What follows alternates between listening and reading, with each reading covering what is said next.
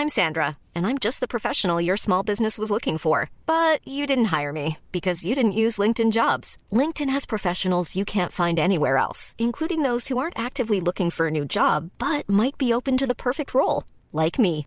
In a given month, over 70% of LinkedIn users don't visit other leading job sites. So if you're not looking on LinkedIn, you'll miss out on great candidates like Sandra. Start hiring professionals like a professional. Post your free job on linkedin.com/people today. Everyone knows therapy is great for solving problems, but getting therapy has its own problems too, like finding the right therapist, fitting into their schedule, and of course, the cost. Well, BetterHelp can solve those problems. It's totally online and built around your schedule. It's surprisingly affordable too. Connect with a credentialed therapist by phone, video, or online chat, all from the comfort of your home. Visit betterhelp.com to learn more and save 10% on your first month. That's BetterHelp, H E L P. Le retour est présenté par Serupro. Jusqu'à vendredi, c'est la semaine d'inauguration de nos nouveaux locaux à Place Lévis. Toute la semaine, chez Serupro, on débarre les prix. Mesdames, messieurs, le retour du 96.9. Le retour du 96.9. Les salles des nouvelles. Actualité, politique, entrevues, faits divers. Du junk et de la pourriture en masse. Tu veux du sale Tu veux du sale Elle veut du le monde veut du sale, sale, sale. L'actualité décomplexée. Les salles des nouvelles.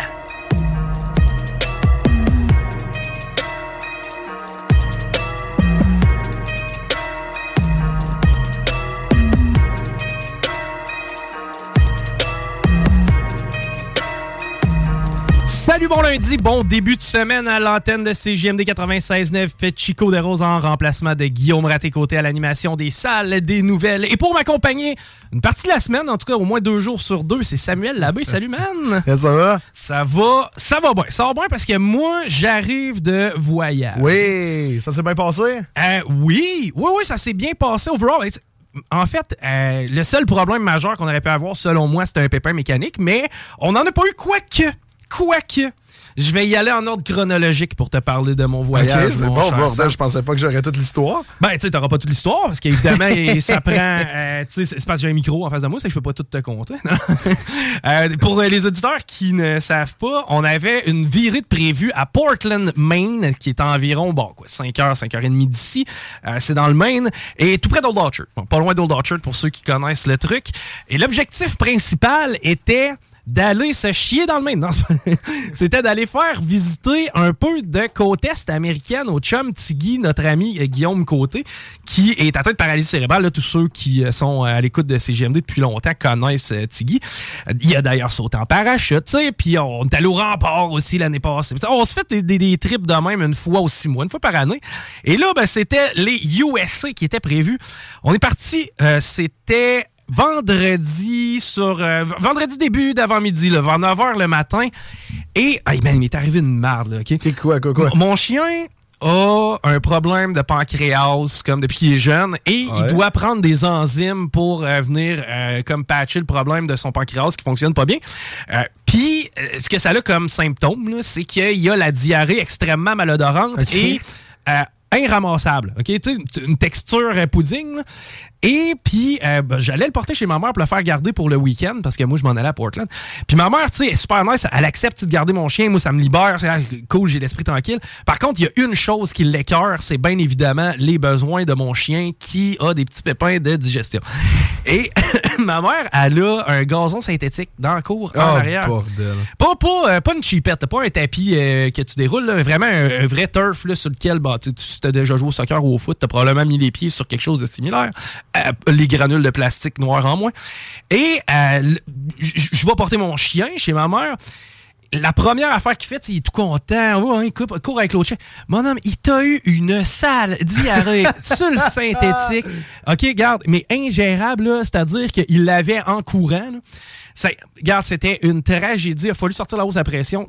Vraiment, avant de partir, j'avais besoin de ça. J'avais vraiment besoin de une demi-heure de ramassage de synthétique avec mon chien, puis l'odeur, puis tout le kit. Mais bref, après ça, je me suis dit, peut rien arriver de pire. Ça en va en voyage, tout va être correct. Comme de raison, on est parti, man. Le, le fleuve, c'était une mort d'huile. OK? Il y avait aucun vent, man. Il faisait beau soleil. On capotait. Puis notre seul petit bémol, on avait un- une certaine crainte en arrivant aux douanes parce que Guillaume Côté, qui, qui est notre ami Tiggy l'handicapé, et Guillaume Raté Côté, c'est deux homonymes. Ça fait que, tu sais, on s'est dit, bah, comment le douanier va, va, va interpréter la patente? là? Tu sais, à la limite, il va peut-être faire comme, ouais, c'est un peu weird. Mais euh, lorsqu'on est arrivé aux douanes pour euh, traverser, donc aux États-Unis, il nous a fait ouvrir la porte, checker le char un petit peu. Ouais, vous allez faire quoi? T'sais, encore là, c'est sûr que quand tu demandes au gars, vous allez faire quoi? Puis ils répondent, on s'en va à Portland. OK, dans quel hôtel? On n'a pas. non, c'était ça pareil. là. Et on partait en boys. hein. Ça fait que, tu sais, qui dit voyage en boys dit aucune structure et aucune planification. Puis c'était ça notre plaisir à quelque part. Puis euh, on pouvait enjoyer ça. Et euh, aux douanes, bon, on nous a laissé passer, a pas de problème. Et la première place qu'on est arrêté, c'est Skowhegan. Euh, on a traversé Jackman. Jackman, le gars, c'est capoté. Je sais pas si t'as déjà été, côte est. Non, je connais pas ça. Jackman, c'est comme la première, le premier village qui, que tu as aux États-Unis. C'est le premier endroit où il y a une agglomération de maisons, là, une église, tout le kit. Là. Hey, je te jure, c'est une maison sur quatre qui est en décryptude avancée au point où la ville, ici, au Québec, interviendrait. Tu sais, exemple, tu vois ce type de maison-là que t'as. Tu sais, maintenant, une maison sur quatre de Jackman, t'as la téléporte à Charlebourg, là. Je te jure, man, que Bruno Marchand, il s'en va frapper à la porte. Mais voyons. Ah non, c'est à ce point-là, c'est vraiment. C'est impressionnant. C'est impressionnant de voir à quel point. Tu sais, aucune fierté. Puis c'est comme. Moi, ce qui me fait capoter, c'est que les gens, on, on- on dirait qu'ils avaient amorcé des tâches qu'ils avaient jamais finies. tu sais, tu voyais une brouette comme complètement rouillée, remplie de genre branchailles sur le terrain en avant. Mais tu sais, ça faisait deux hivers qu'elle passait là à brouette, tu comprends-tu? Eux, ils ont commencé une tâche, ils l'ont pas fini, puis en plus de pas la finir, ils ont même pas daigné ramasser le début de ce qu'ils avaient commencé. Tu sais, combien de véhicules ont... C'était fou, petit- À chaque fois, là, te jure, à toutes les 10 maisons, il y a un véhicule qui est certainement plus en état de marche parqué sur un terrain. Tu sais, en face de chez vous, à quel point il faut que tu fasses Ouais, j'appellerai pas le towing. Tu sais, à quel point à chaque jour, quand tu t'en vas travailler, ben, je sais pas si tu vas travailler, hein, rendu là, si t'es pas capable d'entretenir ton terrain. Mais tu sais, à quel point à chaque fois, tu fais comme, ben, il est là, ça fait deux ans, ça, ça fera deux ans et un jour. Puis le pire, c'est que le monde, il trouve ça normal. là. Oui. Ça, c'est le genre de ville que le monde y habite puis qui sortent pas de cette ville-là. là. Je le sais pas, man. C'est, drôle parce que, puis ça et tout, c'est une autre affaire parce qu'il nous est arrivé toutes sortes de petites aventures. À chaque fois qu'on prenait, qu'on arrivait avec, pas un 4-stop, mais à chaque fois qu'on on arrivait comme pour sortir d'une entrée, il y a tout le temps à peu près 58 chars qui s'en venaient comme de la gauche, fait qu'on pouvait pas tourner. On était quand même vraiment, il y a 60 000 personnes dans cette ville-là, Ouais. mais il y en a 52 000 sur la route. Tu sais, c'est comme, ils font que virailler, là, ça n'a pas de sens. Euh, Qu'est-ce qu'on a? Skowhegan, c'était malade, on est arrêté parce qu'à Skowhegan, il y a comme une rivière avec un embranchement, puis euh, il y a une petite brasserie qui est là.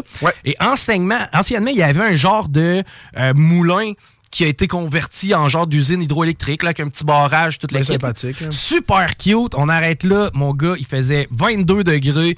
La pinte de bière locale. Moi, je prenais de la bière de Orlo, je pense. En tout cas, euh, Oro- Orono. Puis euh, Tiggy, c'était la Alagache.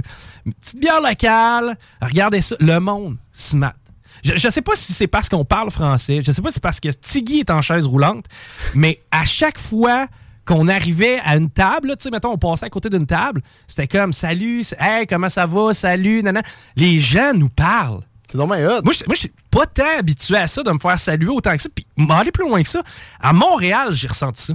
Quand À je- Montréal? Quand je vais à Montréal, mettons, puis je promène mon chien dans la rue, c'est pas rare que je me fais saluer par les gens ou que les gens arrêtent, puis jasent, puis flattent le chien. Semble à Québec, ça m'arrive pas tant. Oui. C'est sûr que j'ai probablement, tu sais, probablement que je le remarque plus étant donné que j'étais à l'extérieur. Mais ça reste que se promener avec Tiggy, c'était cool en c'est tout le monde. C'est comme, hey, gars, comment ça va? Puis tu s'informer, hey, comment il va? euh? Vraiment. Mais le monde, il vous arrêtait vraiment pour parler. Là. Genre. Voyons. Ah? Non, c'est vrai qu'à Québec, ça marche pas. Là. Euh, oh, donc, Skowhegan, on a fait que passer. Après ça, on s'en allait à Portland et Portland Downtown, OK? Euh, premièrement, on arrive, on s'informe combien de gens habitent Portland comme et les environs, parce que c'est quand même une pas pire ville. Il y avait un beau petit centre urbain avec des tours à bureaux, puis toute la kit. C'est que là, on fait comme, c'est quand même un pas pire downtown, c'est cute. 60 000 personnes. Hein? Autant que l'autre ville un peu bizarre. Là. Ben, quasiment. C'est quasiment autant que Skowhegan. Mais, tu sais, en tout cas, moi, ça m'a paru beaucoup plus gros que uniquement 60 000 personnes. Mais on est Ouais. allé vérifier, puis effectivement, c'était le cas. Et euh, on est allé au resto, on s'est bourré, puis je ne sais pas comment ils engraissent leur poulet là-bas. là. Mais je te jure, six ailes de poulet, c'est un repas. OK? Si tu te rends jusqu'à 12 parce que t'es un cochon, là, honnêtement, leur moitié d'aile, tu sais, tu connais le- le- les chicken wings, là, t'as Ouais. celle à deux os puis le petit pilon. là. Le petit pilon était gros à peu près comme un de nos pilons à nous autres. là. Assez que, genre, je me sentais pas cheap d'en voler à Tiggy pendant que. tu sais, pendant c'était ça qu'il avait commandé. Euh, Après ça, on est allé veiller, mon homme, et. euh, c'est là que l'aventure a vraiment commencé parce que le secteur où on était, les rues, c'est fait un peu comme dans le petit Champlain. Un genre de brique, mais tu sais, un brique de 200 ans, tu sais, de la, de la pierre par terre, pas égale. C'est parce que Guillaume, il a pas tellement de suspension sur sa chaise roulante. Hey, T'aurais dû le voir aller, mon gars, man. C'était. Il shakeait à grandeur. C'était impressionnant. D'ailleurs, ça a tout fucké sa chaise roulante. On en reparlera. Après ça, on est allé euh, dans un bar, puis il n'y a pas meilleure stratégie si tu veux gagner l'attention d'une femme que d'envoyer ton pote handicapé sur le dance floor. Ah, ben là, ça, c'est sûr. Ça, là, il n'y a rien de mieux que ça. T'as- T'as-tu trippé, Tiggy, sur le dance floor? Ouais, nous donc voir un petit cri d'enthousiasme, là. Ah ouais, non, encore! Ouais, je pense qu'il a trippé sur le dance floor. On l'a envoyé sur le dance floor, mon homme, puis c'est drôle. Il y a un bar. Guillaume m'avait pas apporté ses cartes. Ses cartes d'identité. Ah, ah. Il a l'air de pas 21 Ouais, ans. Il a l'air plus vieux que ça. là. Ben, man, c'est le carté. C'est que là, à un moment donné, il y a une shot, on arrive à un bar, puis il fait comme, guys, we need your IDs. C'est que là, moi, je monte les miennes. Guillaume, sachant pertinemment que Guillaume Raté-Côté a pas la sienne. Ouais. C'est que là, moi, je monte la mienne, là, je fais comme, Chris, on est son accompagnateur, là, c'est sûr. C'est que là, je monte la carte à Tiggy. Ouais. On a réussi, puis là, j'ai fait à semblant de vouloir de l'aide par les bouncers. Ont tout rentré là-dedans, mon homme, comme dans du beurre. Ils ont carrément oublié. C'est que c'est c'est le fun d'avoir un Tiggy. C'est stratégique d'avoir notre Tiggy en chaise roulante. Puis là, boum, on l'envoie sur le dance floor. Il se met à faire des 360, toi, sur le dance floor. si t'avais vu le monde triper autour, c'était vraiment un beau party. Le monde était d'adon. Le- le- quand il te donne un drink, il t'en donne un d'aplomb. C'est assez que Ouais, le lendemain, quand j'éternuais, ça goûtait encore le, le tequila. Euh, et euh, c'est ça, c'est qu'on est allé visiter des bars, on est retourné se coucher à l'hôtel. Le lendemain, boum, on s'est en allé à Old Orchard. Old Orchard, ce qui est cool, en fait, ce qui est vraiment pas cool, plutôt, c'est que eux, quand t'arrives, tu sais, eux, quand la saison comme touristique est, est pas là, là, ils ferment tout. Il y avait fuck all d'ouvert. C'était tannant parce qu'on voyait, là, tout était beau. Tout est- T'avais juste des portes de garage à ouvrir en fin de compte. Mais eux, là, c'est pareil comme à Saint-Augustin, à un moment donné, ils disaient, bon, ben, pendant trois mois, on ferme la ville. Tu sais, plus d'épicerie, plus rien, puis fuck all. Ça comptait comme. Puis c'est de valeur parce qu'il y avait des gens aussi qui se, sont, euh, qui se promènent dans ce coin-là. Ça fait on est allé là-bas, on est allé à, on est allé à Waterville, on s'est promené, on a fait plusieurs petites villes, on s'est arrêté, on a pris de la bière et une des passions à Guillaume Raté-Côté, c'est les euh, ventes de garage puis les marchés aux puces. Ouais. Puis moi, ça, j'adore ça aussi. Ça fait qu'à ce- niveau-là, on s'entendait bien. Il n'y avait pas de problème. On pouvait arrêter dans des. Puis regarder gogos, puis fouiller. Puis tu sais, c'est malade à quel point tu te sens. Je dirais pas libre, mais tu sais, c'est une autre mentalité, OK? C'est-à-dire que le premier marché aux puces dans lequel on rentre, je regarde un peu ce qui pouvait m'intéresser. Et je tombe sur des armes, mon gars, illégales au Canada, des couteaux papillons, des étoiles ninja, man! OK? Je pouvais m'acheter pour 8 piastres des étoiles ninja. là. Ça, là, je pourrais t'en lancer une puis perforer le crâne. Ouais. Pour 8 piastres, mon homme, il n'y avait aucun problème. Prends ton étoile ninja, mon ami. Les Et, États-Unis, hein? ouais, puis, mais, mais ouais, C'est c'est fou, hein? C'est vrai, c'est vraiment déphasant un peu. Puis pas quand- tant loin. là. quand j'ai. Exactement, t'es à 3-4 heures de route. Et là, à un moment donné, j'arrive puis je vois des couteaux papillons. Ça, c'est des espèces de couteaux cool dans les films. Les gens, tu sais, souvent, ils Ouais, ils font des tricks, Ils font des tricks. Là, je regarde le couteau, je suis comme, ah, man, j'ai le goût d'en acheter un, tu sais. Je- voulais en acheter un, mais juste pour. Là, je me suis dit, c'est sûr que tu vas te blesser, puis au bout de 10 minutes, tu vas t'écœurer. C'est que finalement, j'en ai pas acheté. Oh! Mais en me disant, sais, quelque part, si on se fait coller par les cops, ou ben non, quand on va revenir aux douanes, on est obligé de déclarer une arme. Ouais. Tu sais, puis une arme qui, je pense, est prohibée au Canada. Ouais. genre. C'est que chacun, ouais, ça serait jouer avec le feu un petit peu. Finalement, je dis, regarde, moi, être sage, je ne prendrai pas de couteau Mais ni ça aurait fait un méchant TikTok pour la station. Ah oui, hein, tout, tout qu'un beau TikTok, hein, messieurs, vous allez vous parquer là, puis vous repartirez pas tout de suite. Et comme de raison, mon gars, on fait, je pense, 20 000 après le marché aux puces dans lequel j'ai refusé d'acheter un couteau papillon. Ouais. Et derrière nous part un shérif Bien sûr. et ouvre les lumières. Bien sûr. Assez pour qu'on se demande, coudon, il partait après nous autres. Et la réponse était oui, il partait après nous autres. C'est que là, on se stationne sur le côté. Mais tu sais, on n'a rien. on- C'est à ce moment-là que je suis content. Je dis, Chris, j'ai-tu bien fait de ne pas l'acheter, mon couteau? Et on se stationne, puis on n'a pas l'impression d'avoir fait quoi que ce soit. Quelque part, sais, Guillaume, c'est un estifi de bon driver. Je, je lève mon chapeau à Guillaume Raté-Côté, Ah ouais? qui s'est pété le garde le 9 dixième de la run. Moi, j'ai conduit, je crois, de Portland à Old Orchard. Ben, C'est à peu près tout. là. Le reste, c'est Guillaume qui l'a drivé d'un bout à l'autre. Et euh, c'est ça, c'est que l'agent, le shérif sort. Qu'est-ce que tu te fais arrêter aux États-Unis? Tu sais, le feeling que tu as quand tu descends les escaliers, mais que tu t'attends pas à ce qu'il reste une marche. Tu sais, la dernière petite marche, l'espèce de frisson qui te traverse le corps pendant une fraction ouais. de seconde. On se sentait de même dans le char, tu sais. C'est que là, lui, il s'amène. Ça, ça a quand même du swag, un shérif américain. Là. Tu veux pas. Ah tu, veux ouais, pas, euh, non, tu veux pas foutre la merde de temps, puis tu sais, on n'entend pas à rire, puis en même temps, nous autres, on était quand même sur le chemin du retour. Là, C'est que, on- là il s'en vient, il- on ouvre la fenêtre, puis il vient à côté. La première chose qu'il nous a dit, c'est Je suis terriblement désolé, messieurs, je vous ai fait arrêter pour rien. Ah, c'est bien sympathique de sa part. Là, j'ai dit, OK, OK. pour- ben, Il dit, c'est parce que je vous ai croisé en vous en venant, puis vous aviez pas de plaque de licence à l'avant. Automatiquement, étant donné que j'ai cru que vous aviez pas de plaque de licence, c'est comme si vous en manquiez une. Mais quand je vous ai suivi, j'ai compris que vous veniez du Québec et que les plaques sont à l'arrière. Ah, ok. Puis là, moi, ça m'a fait allumer sur de quoi? Présentement, là, ça a clic, là, que présent, ça fait depuis le mois de février là, qu'ils sont censés, dans leur plateforme numérique est censée Ouais. de, de marcher, puis on est sans... Actuellement, au Québec, il y a encore des chars pas plaqués. Actuellement, tu te promènes sur les routes québécoises, tu as des chars avec pas de licence en arrière. Ça aurait été quoi expliquer ça au shérif du Maine, toi? Oh man, it's because uh, where I belong, uh, uh, our, uh, our government isn't able to handle uh, an update and uh, from now on, people don't have a license. tu sais. Je nous voyais nous expliquer de même devant l'agent, tu sais, faire comme, non, non, nous autres, c'est tout le gouvernement du Québec à cette heure. Ils, ils pas ont- capable de gérer ça. ont pas été capables de gérer leur mise à jour. C'est que présentement, c'est le free for all. Le monde se circule la route. On sait pas trop les plaques de licence. Et en parallèle, on a rarement vu autant de vols de véhicules. God bless le Québec. Chris, que je m'en suis pas ennuyé pendant 24 heures. Et bref, euh, on s'est arrêté un peu plus loin pour conclure.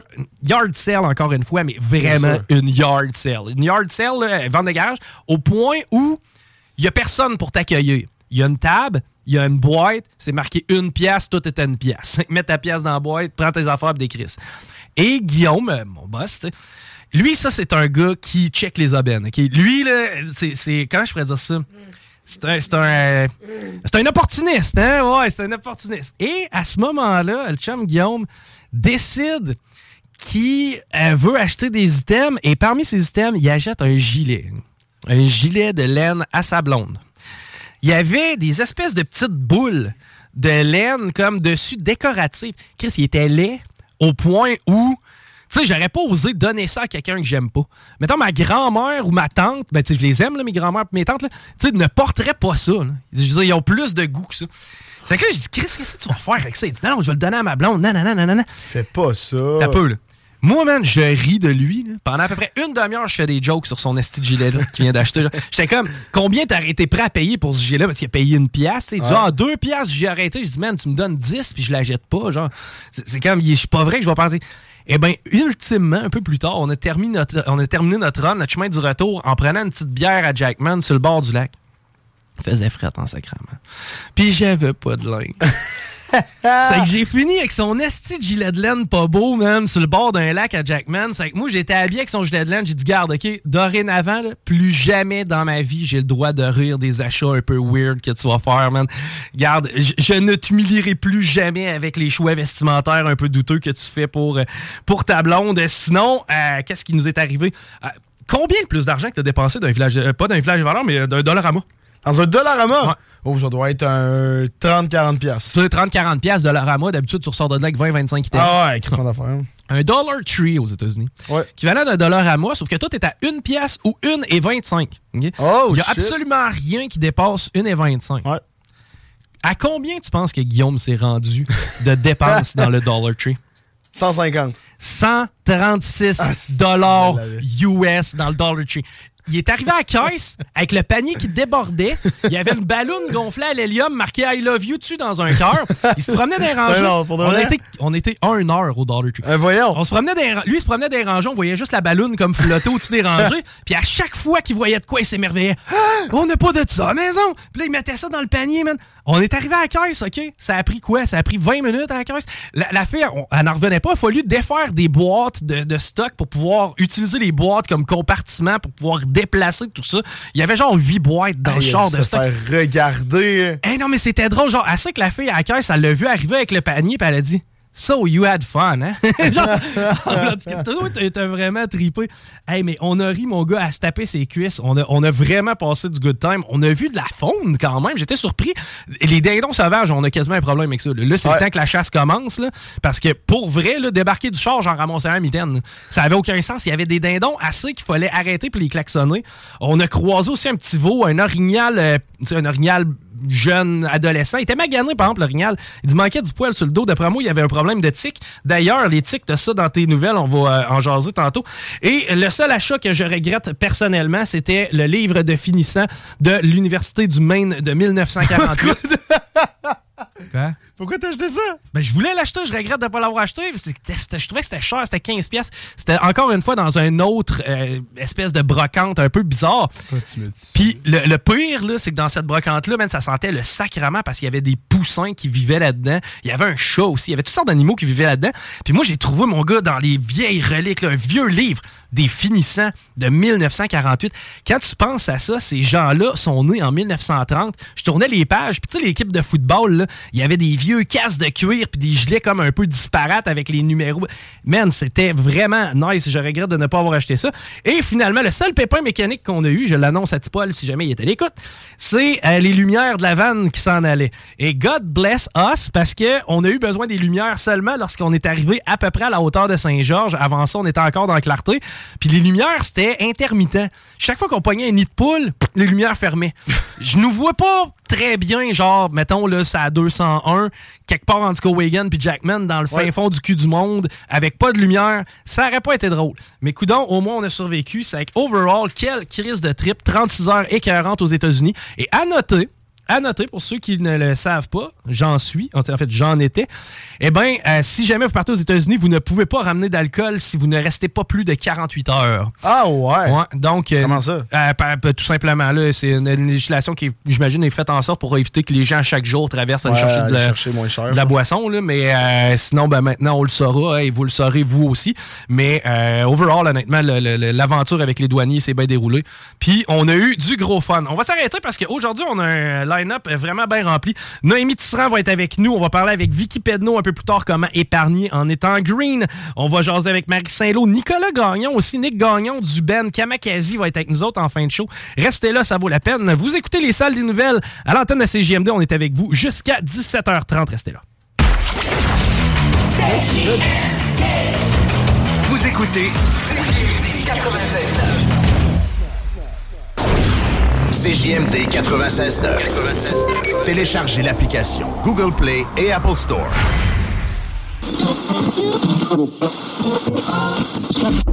Qui est là? 969. CJMD. Marcus et Alex, les deux snooze. J'ai découvert une petite recette, euh, une, petite, revue juste au début du, confinement. Raider Digest. oui. Les blagues. Ben, c'est le seul break que j'avais, c'est quand j'allais aux toilettes. Non. c'est 5 euh, ingrédients, 15 minutes. Moi, j'adore ah le concept. Moi, euh, Cinq ingrédients. Un qui dit, deux qui dit, trois qui dit, Ben, tu sais, du kiwi, ça pourrait rentrer. Il y a des nouilles, de la poudre, ah du beurre, du lait. Ça rentre dans cinq ingrédients. Il y, en a que c'est deux soirées, des nouilles puis de la poudre. Les deux snooze. Le de la sortie Taniata.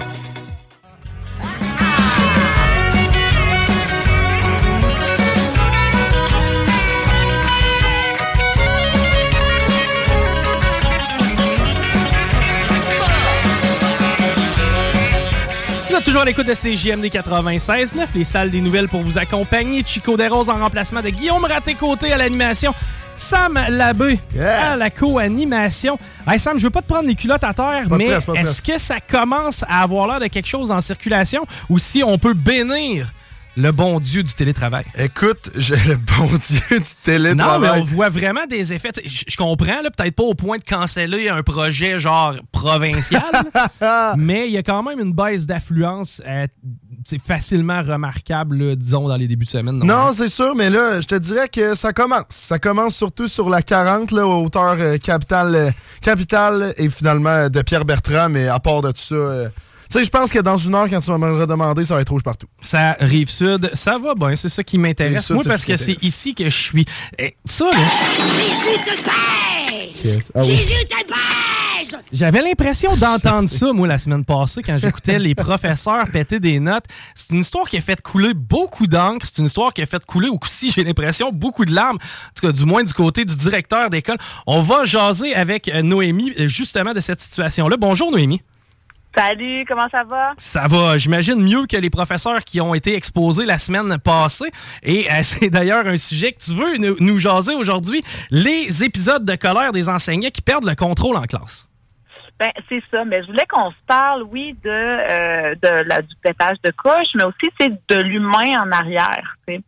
Fait que là, euh, c'est sûr que surtout pour les parents, puis pour les professionnels de l'éducation, tu sais, d'être face à ça, c'est sûr que c'est ébranlant. moi, je suis une maman, euh, j'ai une petite fille qui rentre à l'école en septembre, j'entends ça, une prof euh, qui accompagne des enfants de 6-7 ans, qui se désorganisent eux-mêmes, qui leur hurle après c'est sûr que ça me rassure pas.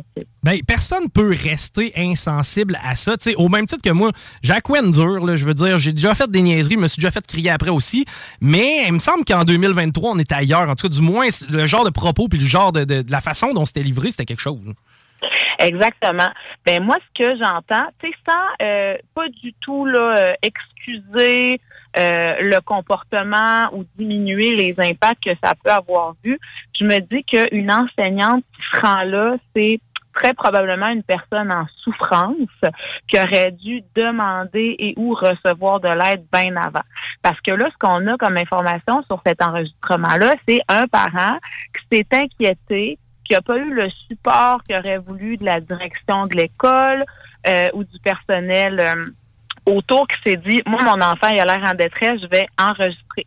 où est-ce qu'il faut que à quel point tu t'inquiètes pour ton enfant pour mettre un téléphone dans son dans son sac pour enregistrer ce qui se passe dans la classe sur trois jours? Ben, il y, a clairement quelque chose là aussi. Est-ce qu'on a toute l'histoire? En même temps? Est-ce que le professeur et le parent étaient en bonne ou en mauvaise relation? Sans qu'il y ait eu un piège de tendu? On s'entend, là, c'est, les, les, les, audios, on les a entendus, mais ça reste qu'il y avait peut-être quand même une situation là auprès de ce parent spécifique-là pour que lui mette une enregistreuse dans, dans le sac à, ah, son enfant. Ben, je m'en allais pas là, je m'en allais plus comme ça, ça veut dire que tu t'inquiétais pour ton enfant. Tu sentais qu'il y avait quelque chose d'anormal. Tu vois?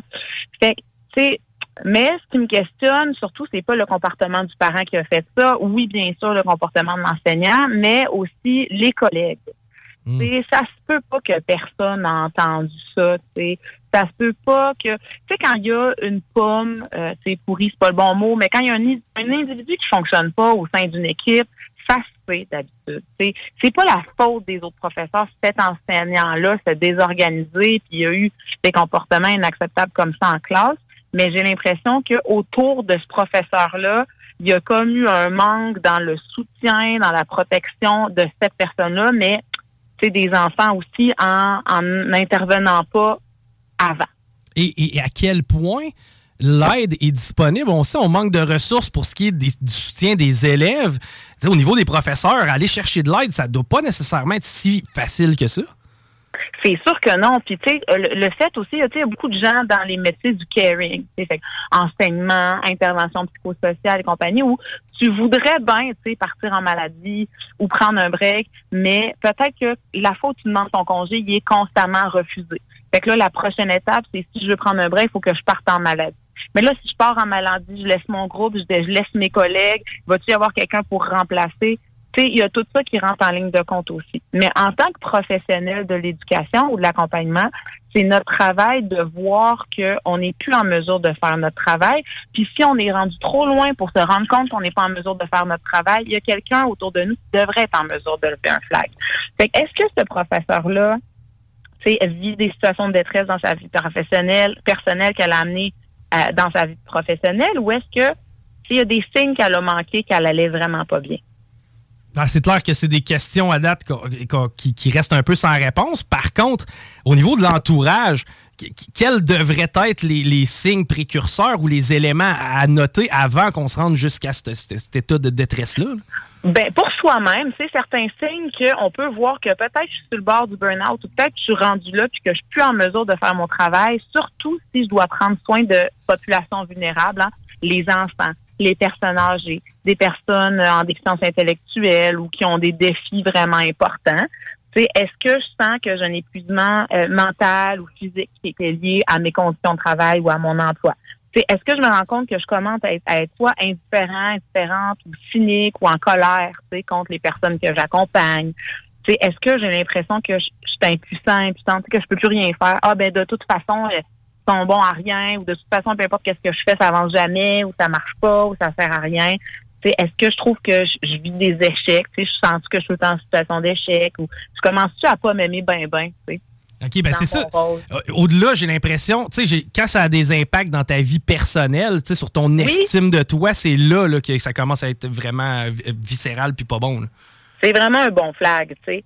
Puis, tu sais, la même chose des collègues. Est-ce que je trouve que mon collègue, euh, ma collègue perd patience? Est-ce que je remarque des choses que je trouve qui n'ont pas de bon sens?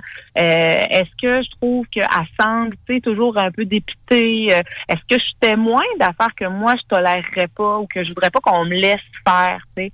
La première étape, c'est sûr, c'est d'en parler à ton, à ta collègue.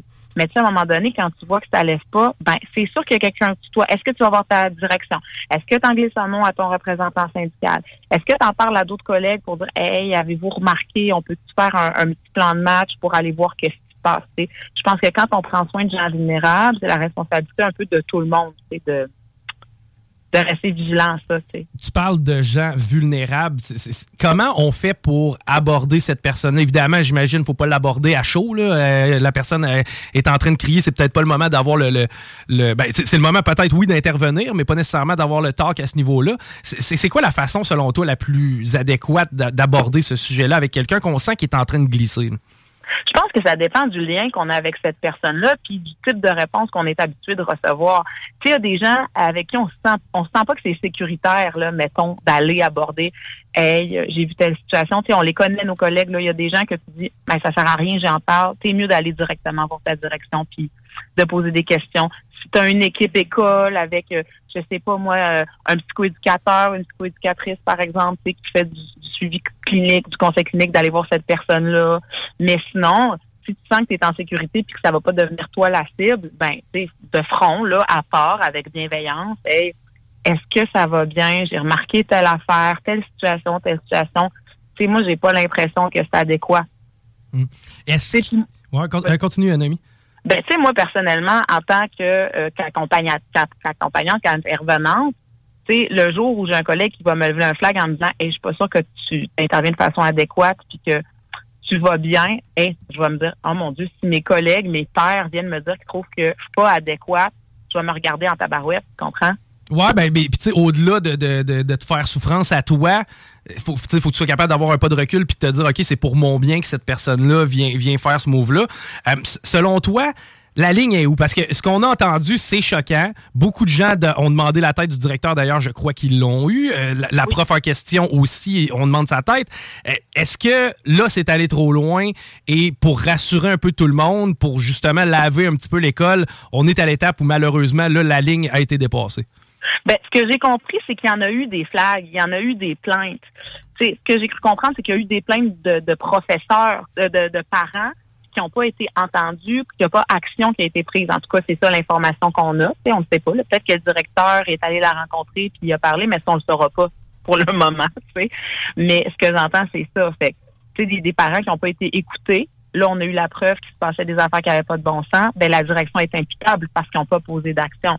Mais euh, avant de se rendre là. C'est ça ta question? Qu'est-ce qu'il aurait fallu faire avant de se rendre là? Ben, en fait, en fait que... dans ce cas-là, précisément, selon les propos qu'on a entendus, cette personne-là, est-ce qu'elle est encore apte à enseigner ou malheureusement c'est allé trop loin puis là on tire la plug et on, demande une réorientation?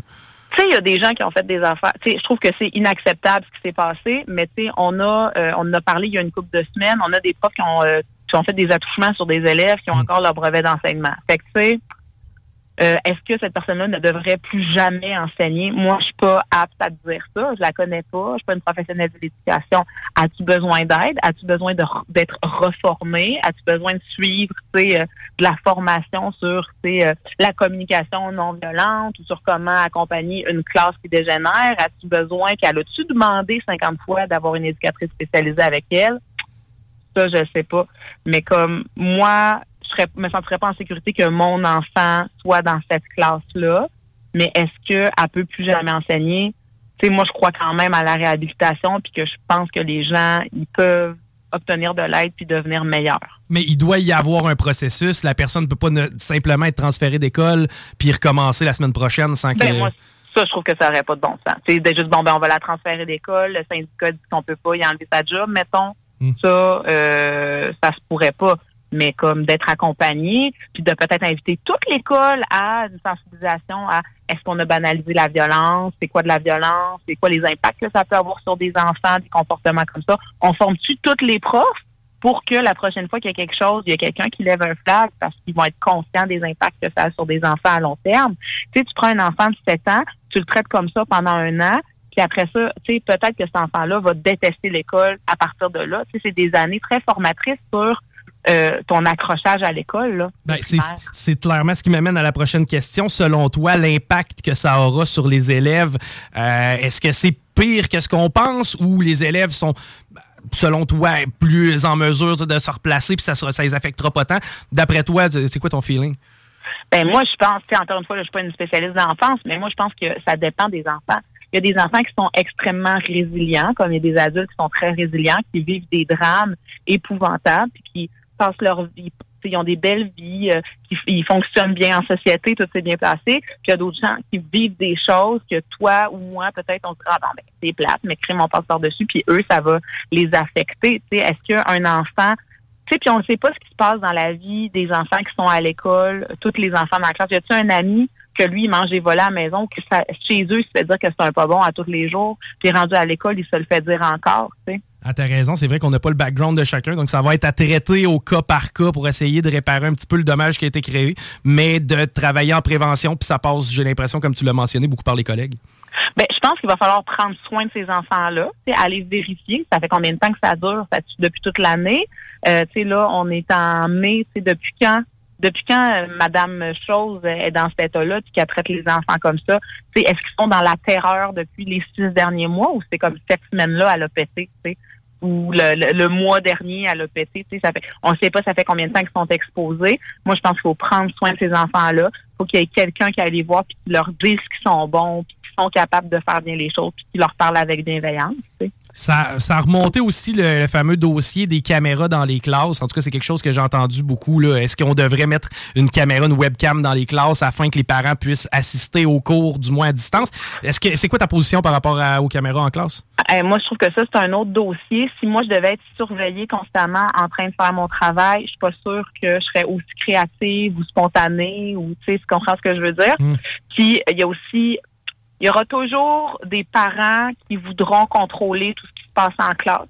Puis il y a toujours quelque chose que tu vas faire qui va pas convenir. Sais, de la même façon que moi, j'éduque mon enfant d'une façon dans ma maison, que peut-être qu'il y a quelqu'un d'autre qui va trouver que l'éducation bienveillante, ça n'a pas de bon sens, puis que j'en fais des euh, du monde qui sont pas capables de se tenir debout en société, mettons. Puis de la même façon que peut-être toi chez vous, une fois de temps en temps, t'oses le ton, puis quelqu'un qui va dire que oh mon Dieu, ça n'a pas de bon sens. Fait que tu sais, là, d'aller micro-manage qu'est-ce qui se passe en classe exactement, puis que chaque parent soit sur son sel à tous les jours pour voir si tu à mon enfant? Tu sais, moi, je suis pas là-dedans, mais de, s'assurer de la formation des profs soit peut-être un peu plus axé sur euh, sur euh, la psychologie, s'assurer qu'il y ait du personnel de soutien, s'assurer qu'on est formé, hein, qu'on sait que mettons, Madame Chantal n'est pas formée en adaptation scolaire, mais ça se trouve avec une, classe d'élèves à besoins particuliers, je dis pas que c'est le cas, ben on peut-tu la former un peu plus ou l'accompagner? Puis tu sais, la pénurie de main-d'œuvre, ça, ça affecte ça aussi. Puis notre fameux système trois vitesses scolaires où tu as du privé, euh, du programme particulier, puis tous ceux qui n'ont pas réussi à aller là-dedans, ben, on les met tous ensemble dans le régulier à 32 dans une classe, ben aussi, c'est un cocktail Molotov. Mm, l'enseignement uniforme par ben, assistance d'intelligence artificielle, c'est aussi quelque chose qui est discuté, c'est-à-dire de donner, bon, de, filmer un prof, de donner le même enseignement à tout le monde et euh, de mettre un intervenant par classe qui lui ferait de l'accompagnement. C'est quelque chose auquel tu crois ou tu penses que c'est utopique? Euh, moi, c'est quelque chose qui me dérange parce que je pense qu'il y a énormément d'enfants qui apprennent par contact puis par la relation. Oui, c'est bien fun, c'est une relation avec un intervenant qui gère euh, dans, dans la classe au niveau des comportements, mais c'est rien comme de la pédagogie adaptée à la personnalité de l'enfant, puis où, où tu es en relation. Là, je pense que la relation dans l'apprentissage est pour beaucoup, d'où à quel point ça peut être dommageable d'avoir un, un adulte qui est pas bienveillant en face d'un groupe d'enfants qui sont en apprentissage d'habileté sociale, de maths, de français, oui, mais d'habileté sociale, relationnelle. Ah, c'est clair que c'est un tout autre dossier. Hey Noémie, je te remercie euh, beaucoup d'avoir pris du temps avec euh, nous aujourd'hui. C'est toujours intéressant de revirer un petit peu ça et de regarder les différents côtés de la médaille.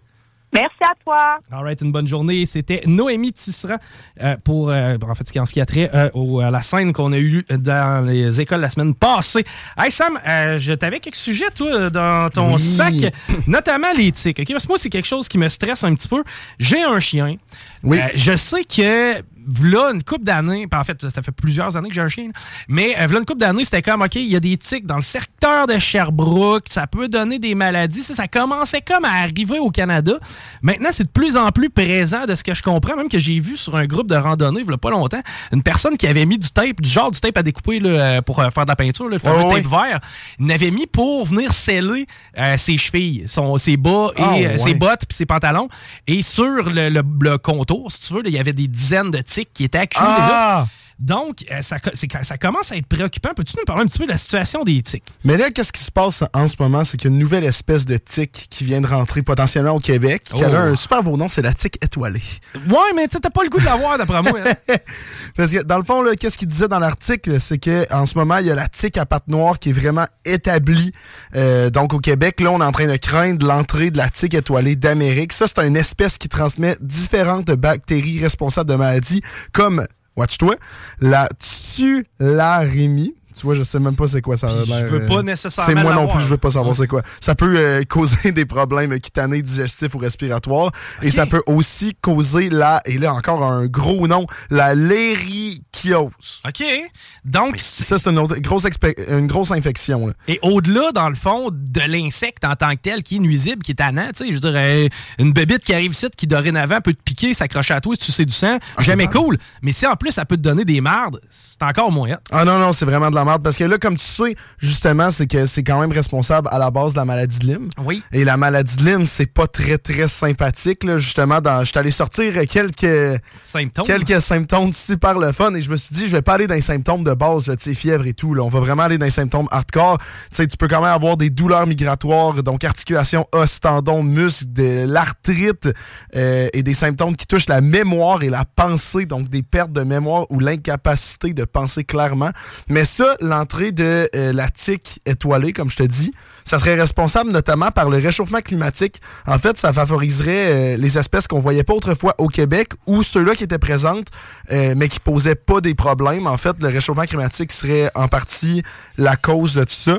Euh, et dans le fond, ça proviendrait d'oiseaux et de chiens en plus des voyageurs de retour, euh, ben, de- en fait, de, de l'étranger. Ouais, ceux qui arrivent, exemple, avec un sac qui, qui- qui en aurait. C'est pour ça qu'on nous dit d'ailleurs, des fois, elle ramène pas de patates des États-Unis. Ouais. Oh, ils- Chris, sont l'autre bord, sont pareils. Ben, pas tant, parce que c'est pas nécessairement le même écosystème. Mais, euh, puis au-delà de ça, tu sais, on parle réchauffement climatique. Je trouve que c'est mal expliqué. Je vais t'expliquer pourquoi. Parce que là, on prend l'épouvantail qui est les réchauffements climatiques. là. Ah, Ah, ouais, ouais, c'est sûr qu'on met ça sur. Ça a le dos large. c'est ça. Mais on prend pas le temps de décortiquer puis d'analyser la situation. Je je vais te revirer ça autrement. Le réchauffement climatique a affecté certains types d'insectes, certaines populations d'insectes. Je le sais pas, le garde, tu disais la tique étoilée, on va en inventer une, le papillon à tête grise. là. Ben, le papillon à tête grise, peut-être qu'il en bouffait des crises de tique étoilée. Mais là, à cause des réchauffements climatiques ou des changements climatiques, ben, tel secteur a plus tel type de fleurs, c'est qu'il n'y en a plus de crises de papillon à tête grise. C'est que ce que ça fait, c'est que les tiques prolifèrent et ils sont capables de se déplacer. Ça, si tu me l'expliques comme ça, je comprends le lien entre les réchauffements climatiques et l'augmentation Ah, des mais c'est littéralement pour ça, en fait. Qu'est-ce qui se passe? C'est juste que le, le climat est plus favorable à avoir des tiques étoilées. Donc, à cause de ça, vu le climat. Mais ça peut être un paquet de facteurs qui Oui, oui, ça. du climat. non, non, c'est ça, exactement. Donc, dans le fond, c'est juste vraiment, l'espace est plus propice, selon l'article, bien sûr, euh, du Journal de Lévis. Euh, non, pas du Journal, excuse-moi, en tout cas, bref, euh, du Journal de Québec. c'est juste plus propice à avoir des tiques Mais- dans mais- la place. Tu sais, tu comprends que l'association directe, réchauffement climatique, tiques plus nombreuses, pour plusieurs personnes, il est nébuleux. Tu sais, il est un petit. Il y en a qui vont dire encore une fois Ah, ben là, vous ressortez l'épouvantail, nous faire peur avec les. C'est parce que c'est plus viscéral que ça, c'est plus profond que ça comme problème. Puis, tu sais, la maladie de Lyme là, que tu parlais tantôt, là, ça a d'ailleurs fait une victime. Il y a une jeune femme euh, québécoise qui euh, s'est enlevée la vie, qui souffrait de la maladie Ah de Lyme. ouais? Parce que c'est une maladie qui est extrêmement difficile à diagnostiquer. C'est que pendant des mois et des mois, tu souffres sans que les gens soient capables de mettre le doigt sur ce que tu as. Donc, encore là, tu sais, t'es tout le temps, coudon, c'est-tu moi qui, qui est fou, C'est-tu- c'est- mais tu te sens mal, à part de ça, les autres te croient pas parce que t'as pas de maladie. C'est que c'est vraiment un dossier à, à suivre. Puis, euh, tu sais, les fameux vaccins pour les tiques, qu'il faut donner à nos chiens, ou je pense que c'est des capsules, ben cette année, je vais peut-être y penser, quoi que j'envoie pas le mien dans le bois à pu finir, mais euh, maintenant, c'est notre réalité. Puis même vous, là, tu sais, Québécois, Québécoises qui êtes amateurs de randonnée, c'est maintenant un facteur à prendre en considération, la présence de tiques dans nos forêts. Et ça a des impacts, oui, sur nos animaux, oui, sur les humains avec la maladie de mais ça a des impacts sur énormément de trucs. Donc, euh, c'est intéressant comme dossier, euh, Sam. On va euh, suivre ça cet été et on va essayer de faire notre possible pour pas en ramasser de ces cochonneries-là. Euh, on s'arrête, on fait un court break. Au retour, on est entre nous autres et donc restez là parce que j'ai des trucs à vous parler quand même assez intéressants. On reste là dans les salles des nouvelles. CJMD, la radio des classiques, baby. Mes rimes stockées sortent. Mon avalanche est prête à Yeah, yeah, what up? It's Big Twins, infamous mall, Deep Camp, Queensbridge, New York. Yo, you listening to CJMD 96.9 FM, the only station for real hip hop in Quebec. You already know. Let's go. It's the B-I-G-T-W-I-N-S in Queensbridge is where CJMD. Honoré pas prêt. CJMD. Honoré, nos commanditaires. Sur Facebook, CJMD 96 pas prêt.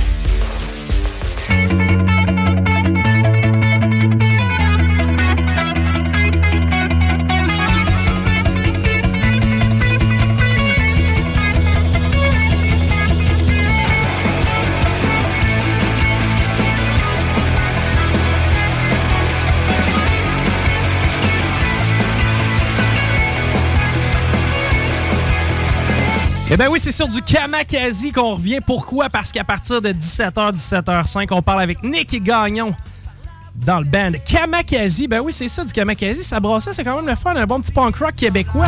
Je sais que des fois, quand je du je fais le contraire et ça ne mène à rien. Des options, un peu plus loin.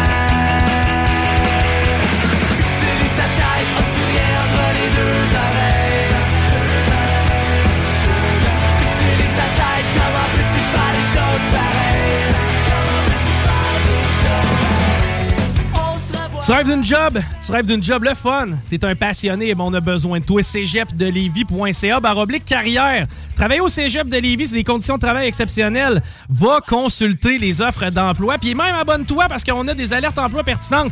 Travailler au Cégep de Lévis, c'est partager son quotidien avec plus de 2500 étudiants et étudiantes. Travailler dans un milieu de vie stimulant où on valorise le respect et l'entraide. C'est vivre une expérience professionnelle motivante qui amène à réaliser ses propres objectifs et à obtenir la reconnaissance des- de ses aptitudes et de ses compétences, c'est faire partie d'une équipe dynamique comptant quelques 600 personnes qui ont à cœur la santé et le bien-être au travail. C'est participer à un projet éducatif en ballon orienté vers l'enrichissement social, culturel et économique de Lévis et de toute la région de Chaudière-Appalaches. On a des conditions de travail exceptionnelles, un régime d'assurance collective avantageux, entre 4 et 8 semaines de vacances par année. La liste ne termine pas davantage. C'est vraiment une job de rêve. C'est un emplacement stratégique. Vous avez accès à des services d'aide personnalisés gratuits offerts aux membres et euh, aux membres du personnel si jamais vous vivez des problèmes. Vous voulez de l'information, je le répète, cégeplevy.ca baroblique carrière ou drh.recrutement à commercial cégeplevy.ca. Au RH, on va se faire un plaisir de t'informer sur les postes disponibles.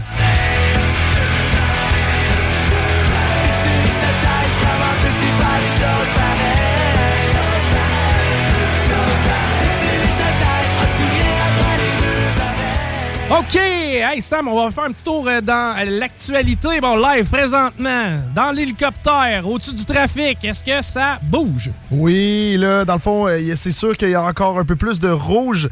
Euh, ça s'est vraiment endurci au niveau du trafic sur la 40 ouest, plus précisément, et 40 est, surtout au niveau des galeries de la capitale.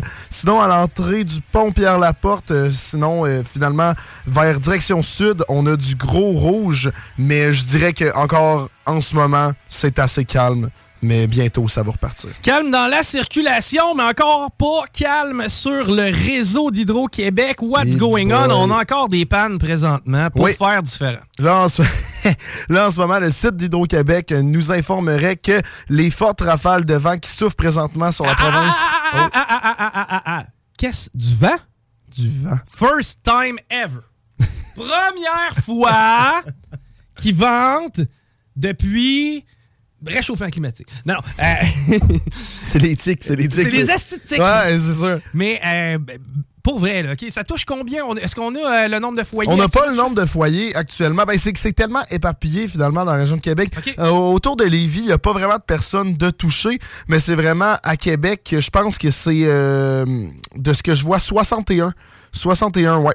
Euh, 76 en fait, plus précisément. 76 dans la région de Québec. Panne ou foyer? Euh, panne. OK, En 76 fait, pannes qui X 76 foyers. pannes. Et voilà, c'était tout compris parce que tout est éparpillé par petits secteurs. Ça a l'air vraiment plus d'être dans Charlebourg qui a l'air d'avoir énormément de pannes et au niveau de Stoneham, Tewksbury, euh, que ça a l'air du gros bordel. Mais sinon, pour l'instant, je pense qu'il il commence à régler le problème. là. Tu prêt? Je vais me choquer pour la première fois. Vas-y, vas-y, vas-y. Bon. J'ai peur. L'aqueduc. Oui. Ce qui t'amène là chez vous, quand tu flushes parce que t'as fait un tas, ils ont-tu crissé ça dans le ciel? Non. Ils ont mis ça en dessous de la terre. C'était si compliqué que ça de passer les fils-là. C'était. Non, non, mais. Je comprends. Non, mais, non, non, mais je, je comprends à 100% ce que tu veux dire. Là, là, actuellement, ce qui arrive, c'est que on a. Je, je, je me servirais pas de l'épouvantail des voitures électriques là, pour dire Ah, voyez-vous, ça serait beau hein, si on avait des autos électriques en 2030. On n'ira pas là, OK? ça serait facile, puis en plus, ça serait tannant, puis de toute façon, ils font ça partout. Moi, t'amener ailleurs, moi. Ça fait combien de pannes qu'on a depuis Noël? Je pense qu'on est rendu à une troisième panne majeure. Ah, on a eu l'épisode du temps des fêtes où ma mère est partie de val pour aller au chalet se chauffer le cul au poêle à bois parce que Oui. Bruno Marchand ne veut pas qu'il y en ait ailleurs. Oui. Non, en même temps, imagine, la même semaine, t'as le ministre Fitzgibbon qui débarque puis tu dis tout le monde. Là, cet hiver, va falloir baisser le chauffage. Faut essayer de descendre notre consommation d'électricité. Elle va, elle va descendre par défaut, esti, on n'a pas de courant. pas, ouais, c'est exactement. Bon, c'est que là, pendant que lui disait ça, on manquait de courant, puis ma mère, dans le temps des fêtes, je le répète, femme de val Bruno Marchand, son maire, il pointe du doigt les propriétaires de poêle à bois en disant c'est de votre faute si la qualité de l'air est pas fameuse. Regarde ce qui se passe dans le port, puis regarde ce qui se passe du côté de l'incinérateur. Maintenant, ma mère partait de val là où elle paye ses taxes, pour s'en aller à Saint-Raymond, dans l'autre bout du monde, pour euh, justement utiliser son poêle à bois parce qu'elle avait pas de courant pour se chauffer à la maison. Ah, ça, c'est fou. Ça, c'est choquant. Mais là, je vais aller plus loin que ça. On a manqué de courant à ce moment-là. On a manqué de courant aussi, euh, il pas si longtemps que ça à Montréal. Rappelle-toi, il y avait peur du deuxième verglas là, qui appelait. Oui. Là, on en manque encore aujourd'hui. On nous dit que c'est à cause des vents. La semaine passée, on en a manqué parce qu'il y a une turbine qui a sauté à l'autre bout du monde, puis il a fallu comme rebalancer le réseau complet. La fiabilité du réseau, le mot où là, je vois un gros problème, c'est qu'actuellement, ça fait combien de fois qu'on déplace des équipes de monteurs de ligne en urgence pour aller ré- réparer ce genre de panne-là, qui normalement devrait être évitable. Là, aujourd'hui, il n'est pas censé avoir de panne. C'est bien de valeur. Si aujourd'hui, on a une perte de service, notre réseau n'est pas adéquat. Mais c'est qu'on a la technologie pour. On a Ben, la comme- Comme, technologie. tu dis, le Christophe dans, dans terre, là, finalement. là. Bon, OK, puis tu sais ça, regarde, réparons les pots cassés. Là, je comprends qu'on peut pas remettre nécessairement le, le dentifrice dans le tube, mais dorénavant, là, les prochains Ouais, secteurs, faites là, le quartier, voilà. ça vous tenterait pas de dépasser. C'est plus cher. C'est plus cher. Non, non, une équipe de monteurs de ligne que tu prends de Québec, que tu calisses à Chicoutimi pour aller de- ré- réparer un poteau de téléphone parce qu'il a vanté un petit peu trop fort aujourd'hui, puis que la personne qui est passée avant, ben, je sais pas, là, elle l'avait pas accroché comme du monde, le voir. Il semble que c'est pas gagnant, ça, là. là. Présentement, on brûle du gaz pour aller réparer des poteaux électriques pour essayer de sauver du gaz. Mais de toute façon, je peux pas croire qu'avec toutes les rénovations qu'on fait ces temps-ci, tout, on ouvre la terre, là.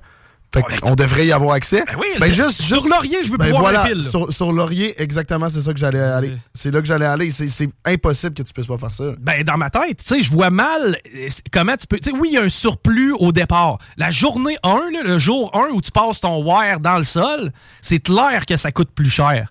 Mais je le répète, présentement, ils vendent des bourrasques de 35 km/h. On a des pannes généralisées. On a des pannes un peu partout, là, au hasard. Ça, c'est des équipes qu'on envoie sur le terrain qui doivent travailler en surtemps dans ces conditions. Il n'y a rien de le fun. Puis quand est-ce que ça brise un réseau? Ça brise quand il fait pas beau. Puis quand est-ce que c'est de la merde à, ré- à réparer un réseau? C'est quand qui fait pas beau. C'est que ça serait le fun qu'on travaille un peu plus en prévention. Puis que, il me semble qu'on on serait, on serait censé d'être en avant là-dessus. là. Tu sais, construire l'avion en vol, ils nous l'ont dit tout le long de la pandémie. Là, Là, vous le savez, là, ils vendent un petit peu de travers, juste assez pour faire sécher mon linge à la corde, puis on a des pannes tout partout. là. Mais là, euh, excuse-moi mon ignorance, là, mais euh, c'est pas le tramway qui était supposé avoir hyper plein de fils dans les airs comme, euh, comme des villes Non, en Europe. ça, ça, Finalement, ça a été abandonné, ça? Non, mais ça, en fait, euh, on est encore dans les devis. là, du. On sait, on sait même pas. Tu sais, le parcours est même pas complètement Ah, scellé. ouais, les appels. je me suis pas les appels d'offres sont comme, même pas toutes bookés. La technologie du tramway, celle qui, du moins, devrait être utilisée, c'en est une avec Phil, qui, selon certains experts, est dépassée. Regarde, je suis loin d'être un expert en tramway. Point is que les autres fils, ceux qui n'ont pas rapport au tramway, eux autres, mets-le dans le sol, s'il te plaît. OK? J'aimerais ça ne plus jamais voir un câble de Vidéotron traverser le boulevard Laurier. Ça s'en va dans la terre. OK. Péter ma note sur Hydro-Québec, ça c'est fait. On va parler de salaire minimum. Sam, t'es-tu prêt à parler de salaire minimum? Je veux que Est-ce tu... que t'es prêt à péter ta coche? Ah, je pèterai pas ma coche. Ah, tu semble. pas ta coche? Ok, ça va être Ben, moi, moi je suis le genre de gars. Euh, Puis, tu sais, on a déjà parlé, moi, puis Guillaume. Moi, entretenir de la pauvreté, je compte ça. Moi, de dire, mettons, tu sais, ceux qui disent, ah, les assistés sociaux devraient, on devrait lui couper le chèque. Non, À quoi ça sert, man, de rendre ton monde pauvre? Penses-tu qu'on est gagnant en tant que société?